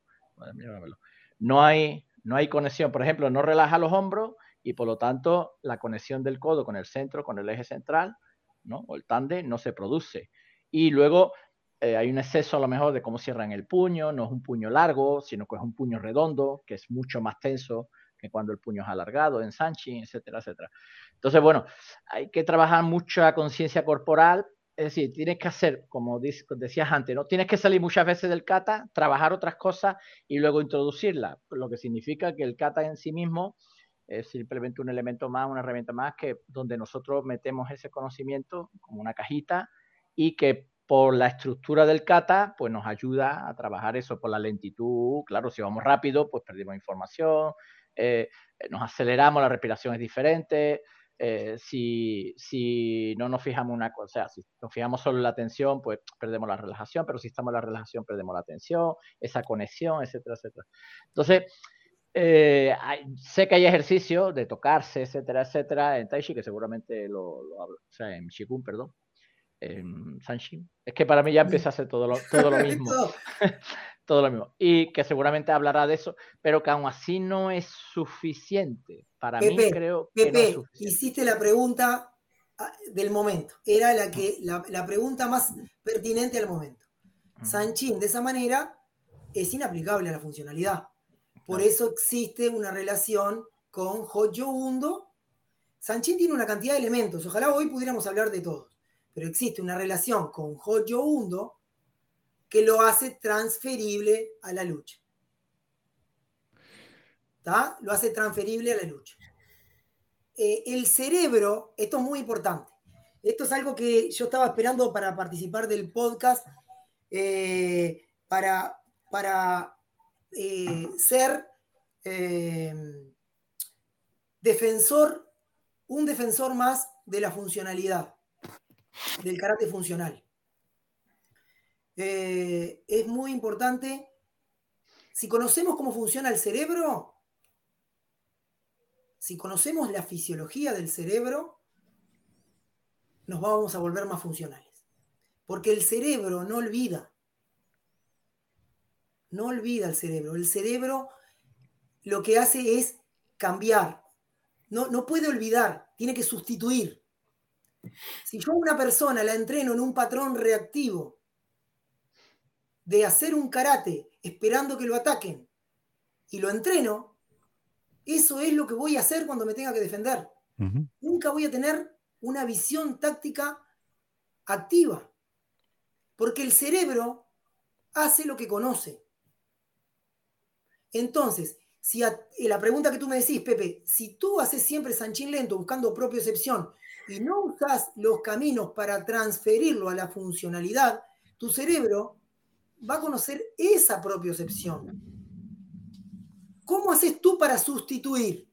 Vamos a bajar el ejemplo porque quizás pueda sonar un poquito este, difuso. Yo, eh, hay una, eh, es, eh, una neurocientífica española que habla, habla de todo esto, es, divina, se llama Nazaret Castellano. Y ella puso un, pone un ejemplo para hablar de la neuroplasticidad y para hablar de estos eventos del cerebro. Dice, si, si tú me, eh, eh, te llamas Pepe y un día venís y me decís, hoy eh, me, empiezo a llamar Julio a partir de hoy, yo te voy a seguir llamando Pepe. Y, y, cada vez que te encuentre, vos me decís, no, pero soy Julio. Y yo, mi cerebro sabe que sos Pepe, no Julio. Pero si yo repito, repito, repito, repito, y tú me lo haces que lo repita, Va a llegar un momento que te vas a llamar Julio y ya me voy a olvidar de que sos Pepe. El cerebro sustituye, no olvida. Entonces, si vos practicas Anchín lento, necesitas empezar a generar mecanismos para eso sustituirlo a una situación funcional. Yo quiero estar fuerte, quiero estar enraizado, quiero estar relajado, quiero estar. Sí, bárbaro, pero siempre lo hago lento. Es lo que tú decís, Pepe. Si siempre lo hago lento, nunca lo voy a aplicar. Sin embargo, si tú agarras un elemento, vamos a poner una mancuerna de, Okinawa, que es el, es el sash, la piedra, pero puse una mancuerna de un gimnasio, y haces un gesto de, aplicando sanchin al, al movimiento. Ya ahí estás agregando otros elementos, porque los músculos se están tensando, estás generando que más músculos se contraigan, porque cuando tú haces solo, no se contraen muchos músculos. Los músculos que responden a las contracciones explosivas están durmiendo la siesta. ¿Cómo los despertás? Con sobrecarga. Entonces, si vos agarras un peso y haces anchín con peso, ya le estás enseñando a tu cuerpo a usar más músculos en acción. Pero si vos siempre lo haces lento, no le estás enseñando lo crucial para la defensa personal, que es defenderte rápido. Nadie se defiende en defensa personal en forma lenta. Todo se aplica explosivamente. Entonces, cuando metes un elemento que te aporta la dinámica, aplicando el concepto Sanchín, empezás a hacer una transferencia. Pero Sanchín no está solo en el joyo hundo. No está solo en esa piedra que moves, no está solo en esos golpes que te das, en ese maquiwara que golpeás. Sanchín está en el frente a frente con tu compañero. Cuando tenés un compañero que progresivamente cada vez es menos colaborador contigo. Y cuando empezás a aplicarlo, en, los patrones secuenciales que cada estilo tiene. En, el caso de Goju son los 11 katas restantes. Entonces, cuando el kata sanchin empieza a meterse dentro del karate, el kata sanchin se empieza a ver en los katas y se empieza a ver en el kumite. Pero uno siempre vuelve para, que, para hacer ese proceso de... de, eh, esto es un feedback, es un, es un ida y vuelta, ida y vuelta. Es un acción-reflexión, acción-reflexión. Pero creo, creo que vale un matiz aquí, porque, eh, bueno, yo no soy de Goju Ryu. Eh, em, hasta el momento no has dicho nada que no, que no sea parte de mi práctica diaria. Eh, y, no, y, no, entreno Sanchin. Por eso recurro a ver si encuentro algo que, que, que sea específico del Sanchin. Porque, por ejemplo, la, la propia excepción, digo, se cayó de vuelta. bueno, nos escucha, La, propia excepción es, es un proceso. Eh, eh, existe hasta para levantar eh, la, taza de café. Exactamente. este, ahora, el, hecho de que yo le, preste más atención, o sea, utilice distintas metodologías, haciéndolo lento, haciéndolo rápido, haciendo ejercicios específicos. O sea, el que yo intente ser más consciente sobre la propia excepción, es algo que es, desde mi perspectiva, es fundamental para cualquier karateca, ¿no? Más allá de, la escuela en la que venga. Y, doy fe que, digo, si vas a mi dojo, vas a estar trabajando un montón con este tipo de cosas, sin, sin nunca haber hecho eh, Sanchin.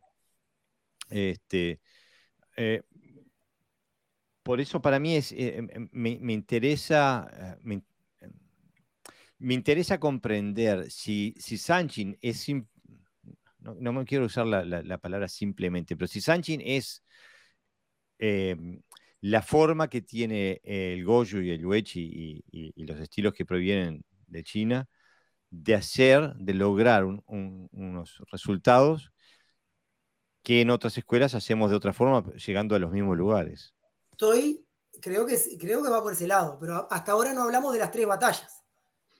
pero yo, yo introduciría otro matiz. Introduciría otro matiz. No solo se, llega a ese estado, sino que con metodologías totalmente diferentes también. Es que yo... No solamente forma, por ejemplo, como ya has sabido, y si no, pues si alguien no lo sabe, lo sabe hoy, yo hago boxeo. Y en boxeo salta de punta, ¿eh? bueno, de punta, con los metatarsos bien enraizaditos, no de puntilla de estilo bailarín.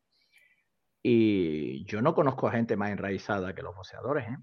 por pura necesidad, porque su, tiene que absorber un montón de violencia, de, impacto que recibes en, en, una dirección contraria, y, cuando caen al suelo es porque son tumbados de un, golpe en una zona determinada y entonces no pueden mantenerse de pie.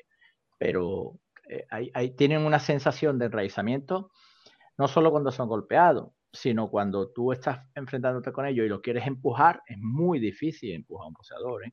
y moverlo. Quiero decir que, el concepto, entonces yo, yo creo que aquí tenemos que ahondar más que nada en el concepto. Lo que pasa es que la mente se nos va a la forma, ¿no? De cómo trabajar las posturas, por ejemplo. Un compañero decía por ahí, Sanchin, la, la, postura Sanchin es, eh, Tino concretamente decía, cuando él dice que hablamos ¿no? sobre, sobre opiniones. Sanchin, la postura, no sé qué, principal, porque sin Sanchin no hay Sanchin, ¿no? Y entonces mm, dije, mm, bueno, vamos a matizar eso. Sanchin es un concepto de, de, trabajo, uno de ellos del enraizamiento, de cómo me enraizo, y para eso tengo que usar el cuerpo de una manera determinada. No pone posturas, porque aparte de, decir eso, para mí decir eso es decir que aquel que no entrena Sanchin no tiene Sanchin. No, es que, es que creo que, que, se, que, se, puede hacer un poco un lío con, con el tema de, de, los términos y tal. Si entendemos Sanchin como concepto, que al final estamos como llegando todo el rato ahí, ¿no? Apuntando a, ese punto. Eh, por reducirlo al absurdo, que se hace más fácil entender, es como decir eh, ganar fuerza. Para ganar fuerza hay 10 mil millones de maneras. O sea, hay muchas formas de ganar fuerza, no hay un método exclusivo, digamos. No, si no haces este ejercicio, jamás ganarás fuerza, eso no existe, ¿no? Entonces, con Sanchi pasa lo mismo, no es, yo lo entreno, ¿eh? que tengo que decirlo, pero no, es, no pienso que sea exclusivo para lograr su Claro, el, el, problema es que la, la, posición se llama igual que el concepto y ahí es donde... Sí, bueno, ahí está el error. Es otro tema, aparte este, Hasta ahora no hablamos hasta ahora no hablamos de, eh, de las tres batallas, porque el Sanchin significa tres batallas. Y ahí radica el entrenamiento y la, aplicación para, para la lucha. Este, yo estoy de acuerdo, ¿eh? estoy de acuerdo que, hay otros caminos. Que, yo lo entreno como un concepto, como un ejercicio y lo nombro como un kata. Pero para mí es un concepto. Este, eh, tres batallas. San, san es tres y chin significa batallas o conflictos. A lo largo de, la, bibliografía, de, las diferentes este, fuentes que hay, eh, eso es muy, muy extenso. Es muy extenso. Hoy voy a hablar de las tres batallas que practicamos nosotros y esas tres batallas reúnen también conceptos de otras, de, personas que también hablan como tres batallas, este, eh, cosas que están dentro de, la, de, los tres puntos del Goyuryu. Para, para que vean que, que, dentro de lo que es la, el método de Goyuryu está clarísimo que son las tres batallas. Goyuryu Yodokana, claro. Eh, nosotros eh, hablamos de tres batallas de Kokyu, respiración, Dosa, que es el movimiento, y Tanden, que es un concepto también, Tanden. Entonces, vamos a hablar de esas tres batallas y vamos a, ver la perspectiva de The Shuryu de esas tres batallas. A lo largo de, la bibliografía eh, que hay acerca de, lo que son las tres batallas, se dice tres, formas de hacerlo. Suave, eh, eh, medio y dura. Tres batallas son tres puntos, tres puntos de, tomar energía. El, punto que está en la planta de los pies, de las manos y de la cabeza. Eh, tres batallas son tres posiciones de manos, porque el sanchín se practica con las manos extendidas, con las manos en flexión tipo garra y con el puño cerrado. Tres batallas también son los tres triángulos. Tres triángulos, uno va de hombro, hombro, hombro, este, Saika Tandem, punto uno, eh, otro va hombro, puño, bueno, en fin, triángulos. Triángulos, tres batallas, tres batallas. Mente, cuerpo, espíritu, tres batallas. Bueno, concretamente en Goju-Ryu Shodokan, tres batallas es respirar, moverse y tanden al mismo tiempo. Esas son las tres batallas. Entonces ahí tenemos para un ratito, no sé cuánto nos queda, pero está este, muy, muy... Más o menos 20 eh, minutos más o menos 20 minutos. Vamos a hacerlo bien, bien este, eh, lo más este, concreto posible. La primera batalla, eh. La respiración. hoy no terminé el concepto. Respiramos en forma abdominal. La respiración abdominal no queda solo en el ingreso de aire.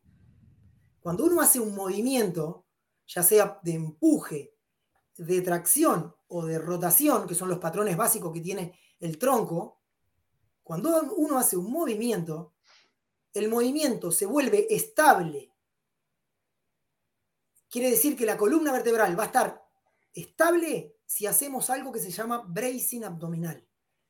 Bracing abdominal es tensar un conjunto de estructuras que están eh, con forma de cilindro, que están en el centro de nuestro cuerpo, que hoy por hoy están muy conocidas porque están de moda, se denominan core, core, núcleo, ¿no? En el deporte. Los deportistas hoy todos entrenan core. Entonces, ¿qué es eso? Cuando nosotros tomamos aire, vamos a volver a Kata Sanchin. Tomo aire, inflo el abdomen, hay un instante que hay una pausa. En esa pausa hago bracing abdominal. Tenso al mismo tiempo, eso se llama co-contracción. Cuando varias estructuras funcionan al mismo, al mismo tiempo en forma sinérgica. El diafragma, el suelo pélvico, los abdominales profundos y los multífidos, que son unos músculos que están en la columna vertebral, se contraen al mismo tiempo, generan una tensión que por estar aumentada la presión intraabdominal, aumenta la estabilización de la columna vertebral. Eso se llama bracing abdominal. Entonces, ¿cómo es CoQ? Es Inhalo, bracing.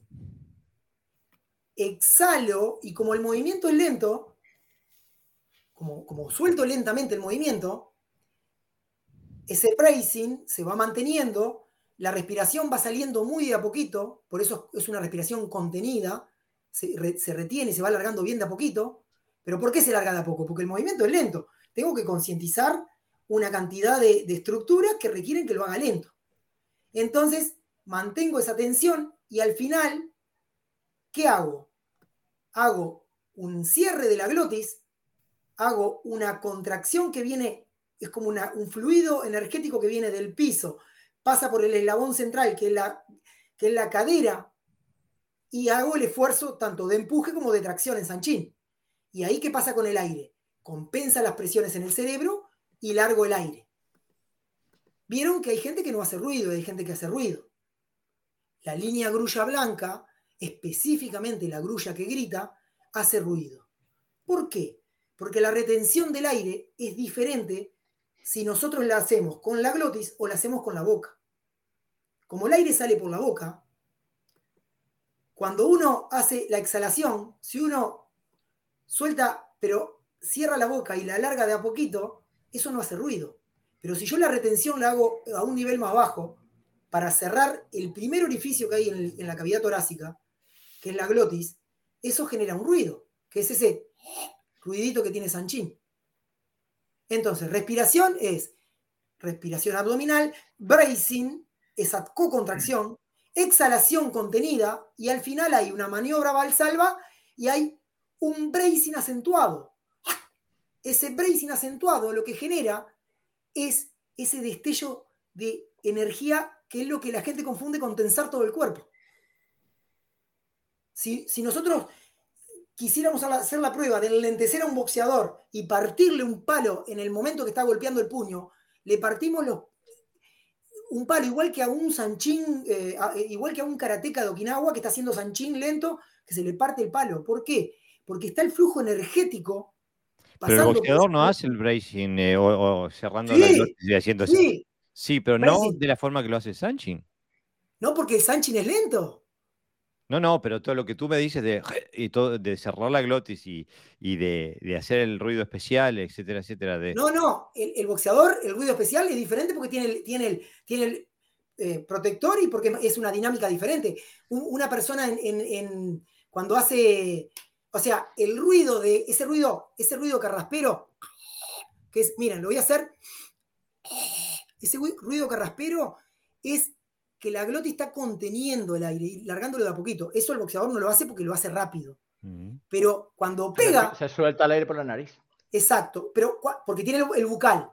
Cuando... No, no, es por, una cuestión de, también de, no gastar energía, o sea, de no dispersar ah. la energía por la boca. Ah, bien, bien. Y sobre todo para protegerse también la, Ahí está. En el, momento, en el momento que golpea, en el momento que golpea, Jorge, si no hay Valsalva, no va a pegar con fuerza. No, a lo que yo estoy apuntando es a que es, eh, para mí es una relación eh, causal inversa. Eh, no es el, proceso que tú estás... estoy de acuerdo que ese proceso tiene, tiene lugar, pero no es ese el proceso que, el que causa el, el, golpe, sino que es el golpe el que causa ese proceso desde mi poder. Por supuesto, porque exactamente Exactamente, Jorge. Eso es lo que estamos hablando de, los últimos descubrimientos de la neurociencia. Es el cuerpo el que comanda el cerebro. Es el cuerpo. Miren, esto está muy interesante. Pusieron a cuatro, pusieron eh, un estudio. Exactamente, es el, eh, el movimiento, el movimiento que, tengo que hacer para golpear me, lleva a, hacer la maniobra de Valsalva. Entonces, como cierro la glotis, aumenta la presión, se compensan las presiones, pero yo no puedo golpear sin saltar el aire. No puedo, es imposible. Cuando uno golpea tiene que soltar el aire. Entonces, si es lento, hay un sonido. Si es lento, es. Y si es aplicable, hay hasta gritos. ¿No? Cuando gritamos, cuando, cuando el tenista pega el raquetazo, es, es lo mismo. El boxeador hace la exhalación por la nariz, es lo mismo. Es exactamente lo mismo. Resulta que pusieron a un grupo de estudio eh, a elegir montones de, montones de cartas, de cartas, donde eh, la, consigna era elegir el montón que te va a dar más plata. Entonces de repente de este montón le decía, saca 100 dólares. Está, buenísimo. De este otro montón, del mismo montón, de repente la otra carta era poner 500. Uy, ahí perdió 400. Y esa era la prueba que hicieron. Entonces, a las personas promedio le llevaba 80 cartas, 80 cartas, descubrir cuál era el, montón beneficioso, el montón que les hacía ganar más plata. Y descubrieron que el cuerpo ya lo sabía en la carta 10. ¿Por qué? Porque empezaba, a, dar, señales. Y esas eh, señales corporales, esas señales corporales, a los científicos les dio a pensar que es el cuerpo. Por eso yo les decía que la neurociencia en esta última década descubrió que, bueno, las artes marciales en sus diferentes ramas le ganaron unos cuantos miles de años a la neurociencia, que el cuerpo eh, eh, sabe lo que la mente no sabe. Eh, una, una, una pregunta, si acaso. Eh, estoy totalmente de acuerdo que es así, que el cuerpo da información al cerebro y el cerebro pues se adapta. Lo que hace luego es recibir esa información, gestionarla y bueno, distribuirla, ¿no? A través de la experiencia. Eh, pero, pero en el Kata Sanshi, ya digo que soy un practicante enamorado del Kata Sanshi y tengo unos objetivos concretos cuando lo hago, diversos y concretos, ¿no? Pero va un poco en tradición con lo que sería un movimiento natural del cuerpo de, transmisión de fuerza, de transmisión de energía. Eso, cuando uno practica intensamente, no que le pega de vez en cuando al saco algunos golpes o algo así, sino cuando decide hacer un trabajo profundo de, golpeo al saco, que es donde yo tengo más experiencia, por eso nombro el saco, eh, lo que hace el cuerpo no es lo que dice el Katasanchi, es al revés. Lo que hace es ir relajándose, es ir quitando tensión, es ir quitando esfuerzo, es aflojar el abdomen etcétera, etcétera. Sí, el cuerpo va como volviéndose más orgánico, no, no tan Y la religión y la, eh, la, respiración va apareciendo también de forma mucho más natural, no tan, no tan forzada. Y entonces te das cuenta de que la eficacia eh, y por supuesto la eficiencia aumenta. Por eso los primeros golpes pueden aparecer más fuertes, pero realmente los golpes que hacen daño son los últimos. Cuando tú te pegas al saco, cada vez pega más fuerte y no, hombre, llega un momento en que no, porque estás súper cansado y ya, pero sin llegar a ese nivel de cansancio donde ya no puedes pegar, te das cuenta que, que hace un, un, proceso de relajación el, cuerpo. Y yo creo que el kata sanshin debería de buscar eso, trabajar y e bajando hasta el proceso, lo que decías exactamente. antes. Exactamente. Pero por una, por una razón eh, más sometido, más que al intelecto, sino sometido a la, un poquito a la, a la experiencia. Y por eso hay que, el kata sanshin en sí mismo tiene cositas, pero le faltan otras que creo que, creo que, son necesarias para comprender, por lo menos desde mi punto de vista, la profundidad que puede tener ese kata. Yo relacionado con esto quería abrir un melón, creo que es interesante, no sé, porque es un poco en base a mi experiencia, pero por todo lo que ha estado comentando Marcelo Sensei ahora, a mí me cuadra un poco más de, esta forma, verlo, verlo así, ¿vale? Por, por la experiencia mía. Yo el kata sanchin no lo veo tan, o sea, el concepto, vamos a llamarlo concepto de sanchin, no lo veo tan, eh, eh, o sea, eh, tan aplicable tan similar a un tema percusivo, a un tema de golpeo, pero sí más a un tema de agarre o de grappling. Porque la, eso, es, esos procesos que él estaba comentando ahora de, para generar esa fuerza y tal que hacen la gente de arterofilia, la gente tal, lo veo como, como que me cuadra muchísimo con los gestos que uno instintivamente hace cuando está forcejeando con otra persona. Cuando es a la hora de golpear, me cuadra mucho más por, lo que estábamos explicando ahora de, de, lo que pasa cuando le pegas al saco, eh, como haría, por ejemplo, un boxeador o la forma que tiene de, respirar y moverse. Entonces, a lo mejor, pensando yo, eh, en base a mi experiencia, a mí me cuadra siempre más Sanchin como algo de, de forcejeo de grappling que de golpeo, sino, o sea, creo que el, que el enfoque es diferente ahí. claro, el Sanchi tiene, tiene este, eh, hablamos de respiración, vamos a movimiento. Movimiento, dejamos claro, tensión, relajación. sobre todo relajación para generar chincuchi. Uno no puede generar poder si no está relajado. Yo estoy de acuerdo totalmente contigo, Pepe. Lo, único que no estoy de acuerdo es que el en el momento que el boxeador pega, relaje el abdomen.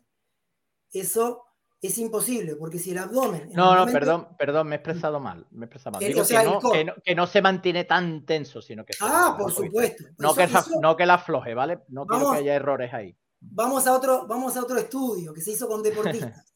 vamos a otro estudio que se hizo con deportistas. En, el Kata Sanchin tiene lo que se llama la visualización, ¿no? Observar dentro. Se enseña a tomar aire y visualizar el aire de una manera, después se enseña a visualizar la tensión muscular, después se enseña a visualizar el esqueleto, cómo, cómo generar la estructura, se enseña a visualizar la energía. Esa visualización parte hace cuando mm, yo ya cuando hice la carrera, hace más de 20 años, eh, se había estudiado lo que se llamaba el efecto Carpenter o entrenamiento ideomotor al deporte. Y era que ponían personas visualizando un movimiento y tenían el mismo este, eh, eh, actividad cerebral que una persona que estaba haciendo el movimiento. Entonces eso se vio que es bueno para el movimiento deportivo. Eso le da calidad a las conexiones neuronales. Entonces, mira, cuando me estabas diciendo eso, Pepe, yo estaba acordándome de un estudio. Ahora se le llama imagenología mental, lo que antes se llamaba entrenamiento idiomotor.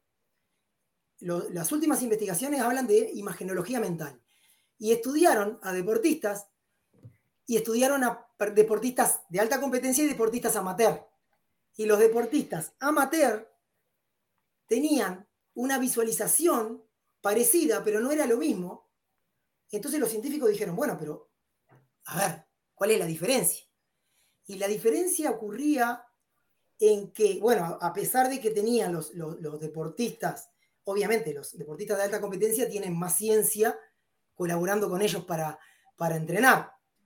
Este, aparte de que tenían un plus que no tenía el común de las personas, y era que antes de hacer la visualización, bajaban su frecuencia cerebral a ondas alfa, hacían un silencio neuronal. Estamos hablando de una visualización esto, ¿eh?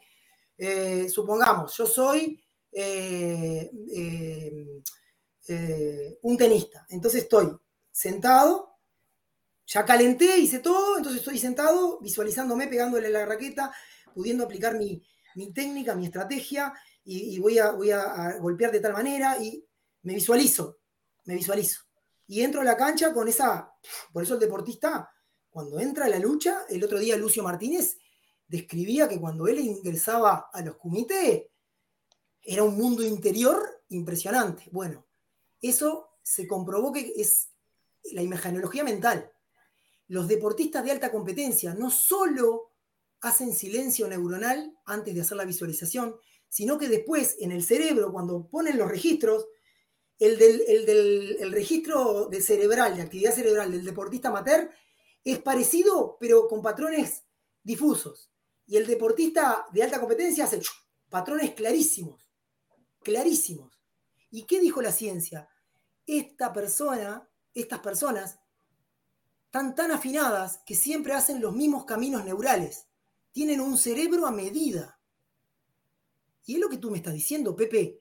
Si tú bajás y, sacás todo lo que sobra, todas las tensiones que sobran, y pones un cerebro a medida para boxear, y generás la contracción necesaria para lastimar, con la relajación adecuada y con, con las estructuras que te van a hacer estable, quiere decir que estás haciendo ese proceso de, sacar lo que no, lo que, todas esas conexiones que dispersan y que te, y, te están volviendo un movimiento de calidad. Sin duda, pero, pero sin duda que en cualquier disciplina deportiva lo que funciona es lo económico. Lo económico. Un sanchín practicado como ejercicio no es económico, pero sí trasladado va a cumplir la función que tiene que cumplir. Por ejemplo, yo me cuestioné, como profe de educación física, en el enraizamiento, me parece, me parece una, una visión cero aplicable al combate, echar raíces. ¿Cómo echar raíces? Depende de qué tipo de combate. Por supuesto, e, e, exactamente. A ver, si vos necesitas, que, eh, a, eso voy, si vos necesitas a la persona inmovilizarla y quedarte inmovilizándola, si echas raíces te va a funcionar. Pero si vos estás en una dinámica de giro, rotación, el enraizamiento no es de esa manera. El enraizamiento es lo que yo enseño, que lo describí la primera vez que me entrevistaron ustedes, que es lo que aplican los levantadores olímpicos, que es empujar el mundo. Y eso está en el Mawari de Sanchín. Bueno, para mí empujar el mundo es la base de mi karate. Exactamente. ¿Sabés qué estás aplicando de Sanchín? Jorge, Mawari, el Sanchín, cuando tú das el paso, te enraizás y echas raíces, estás haciendo un enraizamiento estático. Pero cuando estás haciendo el giro, Dinámico. genera una fuerza centrífuga y estás golpeando utilizando la fuerza rotacional y, y, y tus metatarsos hacen un empuje, mm. ahí estás aplicando el empuje del mundo. No, pero también, hay, también hay ese concepto de, estabilidad dinámica desde un punto a otro, o sea, desde un paso hacia adelante hacia otro. No puedes ir desconectado de un punto a otro. Pero lo que quería decir con el ejemplo que yo había puesto, antes que conteste, que eh, Claudio que creo que había dejado una, una respuesta. Sí, tenemos dos preguntas que tenemos que... Eh, es que todo lo que estamos analizando del kata nos da a entender que va más por un ejercicio energético que por un kata funcional desde el punto de vista marcial por lo menos en, el, en, ese, en esa balanza, ¿no? Yo no lo veo, el Sunshine para mí no es un kata marcial, o sea, no veo ningún atributo que pueda, eh, que, destaque por encima de otros kata que me pueda a mí servir en un momento dado, o sea, el enraizamiento y todas esas cosas, que no tenga otros katas. Por lo menos así lo experimento yo cada vez que lo, que lo trabajo. no tiene elementos tácticos de No tiene elementos tácticos, por ejemplo. No, no, no. Por supuesto, al no haber Bunkai, al no haber Bunkai, no, tiene elementos tácticos. Sin embargo, cuando vos transferís desde el Hoyo 1 y agarrás elementos y empezás a aplicar principios y esos elementos, que cada uno tiene una función diferente, hay elementos que te ayudan a generar la conexión entre las diferentes unidades funcionales del cuerpo. Hay elementos que te ayudan a ir proyectando la energía cada vez utilizando las fibras musculares que necesitas usar. Ahí hay Sanchín en todos los demás kata, pero estamos de acuerdo que no hay, el Sanchín no enseña visión táctica, no tiene visión táctica. Mira, quisiera dos cosas, hay dos, temas que tenemos que tocar antes de irnos, que se nos está terminando. Este, me gustaría comentar este comentario de Gonzalo Velasco que dice, cuando un tenista le pega a la pelota y grita, cuando un levantador de pesas levanta 200 kilos, cuando uno se tensa para resistir a una ola en la playa, pasan cosas similares en el cuerpo que cuando hacemos Sanchinkata. Y ahí hay un elemento que falta, Gonzalo. Eh, eh, no, quiero, no, lo digo para estar en contra, simplemente para, para ser consecuente con la, la observación intelectual de lo que estamos intentando analizar. O sea, en los tres ejemplos que diste hay eh, o, resistencia a una fuerza o aplicación de una fuerza sobre algo. En, el kata, como lo dijo clarísimo Marcelo Sensei, no se está aplicando fuerza sobre nada y no se está resistiendo ningún tipo de fuerza externa. O sea que eh, lo que se está trabajando, se está trabajando en otro plano y me parece que Marcelo Sensei fue eh, magistral en explicar los procesos sobre los cuales se trabajan eh, en el Sanjin. Me parece que lo hizo de una forma muchísimo más explícita y muchísimo más profunda que el 99% de, lo que, de la información que he visto de Sanchin por ahí. Eh, lo que ahora, los comentarios que hace Pepe, que hago yo, que hace Mario, eh, no vienen, no son una crítica. Lo que estamos haciendo es escarbar para comprender a lo que se refiere Sensei. Me gustaría, me gustaría este, no, em, porque eh, al principio hoy se nos pasó y Claudio Bundicar Sensei nos, nos, eh, nos llamó la atención para que no nos olvidemos, nos escribió dos veces, este, eh, que puso, fue David Ortega Sensei, que, que hizo esta pregunta y no, para, simplemente para ver si tenés alguna buena información que nos pueda ayudar en este tema histórico, Sensei, este, David Ortega dice, ¿hay alguna evidencia histórica de que Bodhidharma enseñara lo que ahora conocemos como Sanchin? No, yo no tengo ninguna evidencia ni ninguna certeza. Lo que sí, lo que hablamos hoy de la conceptualización de el, tratado médula tendón, que es el que desencadenó en camisa de hierro, es eh, parte importante del kata sanchin, que son los kitae. Porque el kata sanchin no se agota en el movimiento individual. El kata sanchin empieza, empieza a tener sentido cuando incorporamos Hoyo Undo.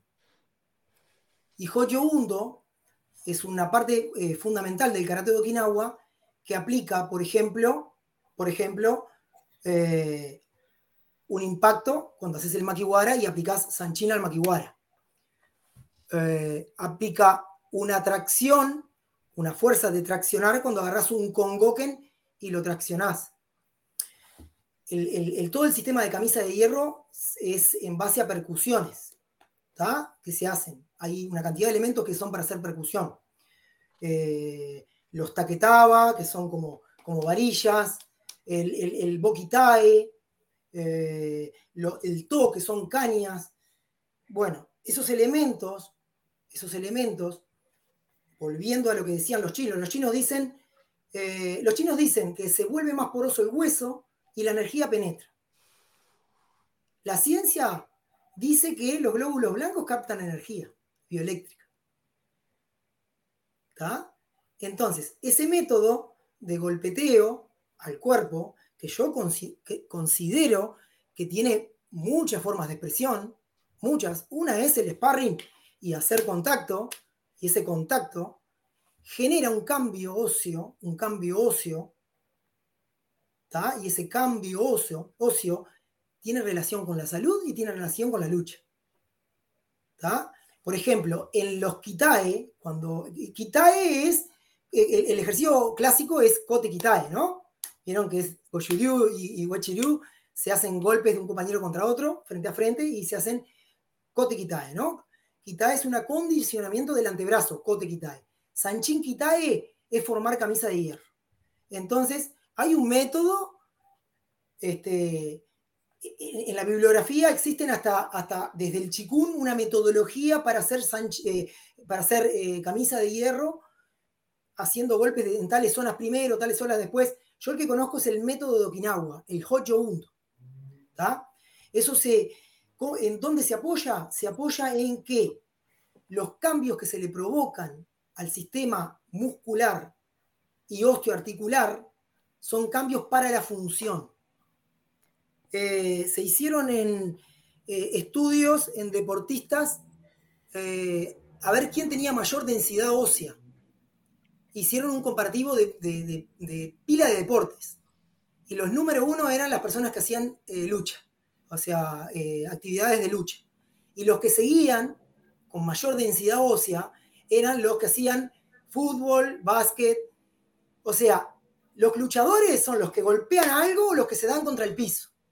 Lo que el hueso tiene impacto. Y los, los deportistas de equipo que están en contacto contra otro o están saltando pliométricamente y están dando ¡bom! sus estructuras contra el piso, están generando cambios óseos permanentes. Y eso se apoya en la ley de Wolf. Wolf era un médico alemán que decía, si a un hueso se lo solicita en otra dirección, el hueso, el hueso se va a adaptar a esas fuerzas mecánicas y va a cambiar su forma y su función. Es lo que, lo que se hace en camisa de hierro. Si vos te golpeas despacito, porque pasa que hay un método, si vos te golpeas despacito despacito, despacito, cada vez más fuerte, cada vez más fuerte, y con diferentes estímulos, trabajas con un compañero, ¿eh? tu antebrazo va a estar acostumbrado al combate.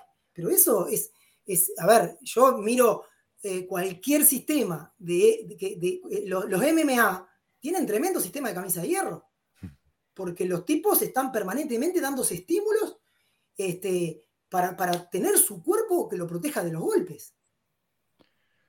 Bueno, Sensei, vamos a tener que ir cortando, que ya nos pasamos, por, eh, vamos por las dos horas y cinco. Este, y el este, coincido totalmente que Sanchín no enseña táctica. Totalmente. Sanchín, desde mi punto de vista, es un concepto. Y coincido también es que hay más formas de lograr el mismo objetivo.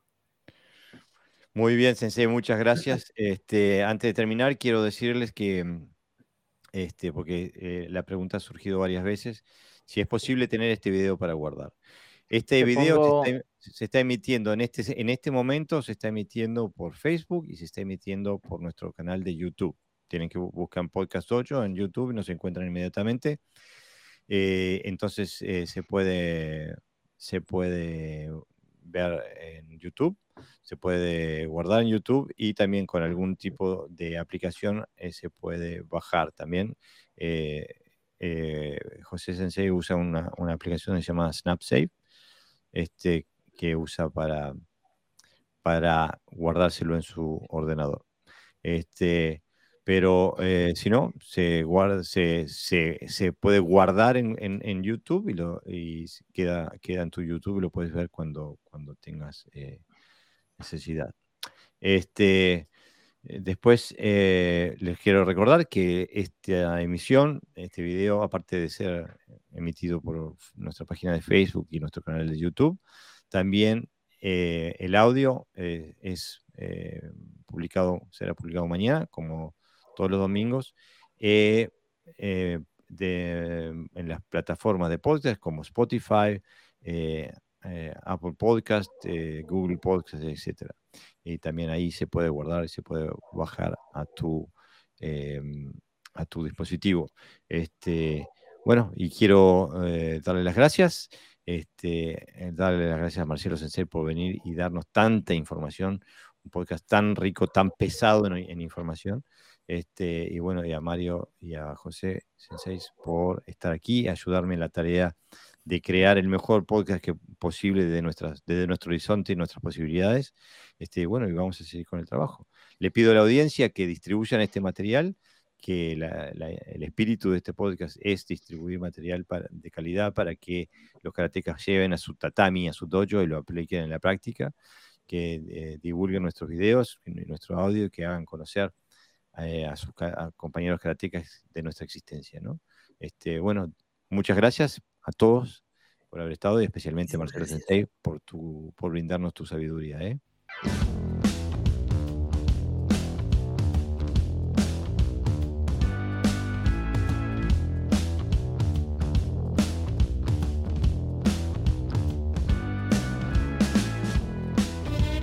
Bueno amigos, eso ha sido todo por hoy. Espero que hayan disfrutado de este episodio.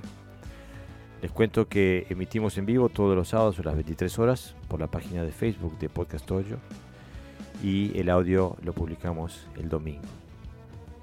Si tienes ganas de participar, es muy bienvenido a dejar tus comentarios en vivo en la página de Podcast Dojo y los leeremos eh, y los comentaremos en vivo todos los sábados a las 23 horas. Como siempre nos puedes escuchar en las plataformas de podcast, hacer con iTunes o Spotify o Google Podcast, etcétera, etcétera. Y también nos puedes escuchar en la página de mocuso.ar. Sin más, nos vemos la próxima semana.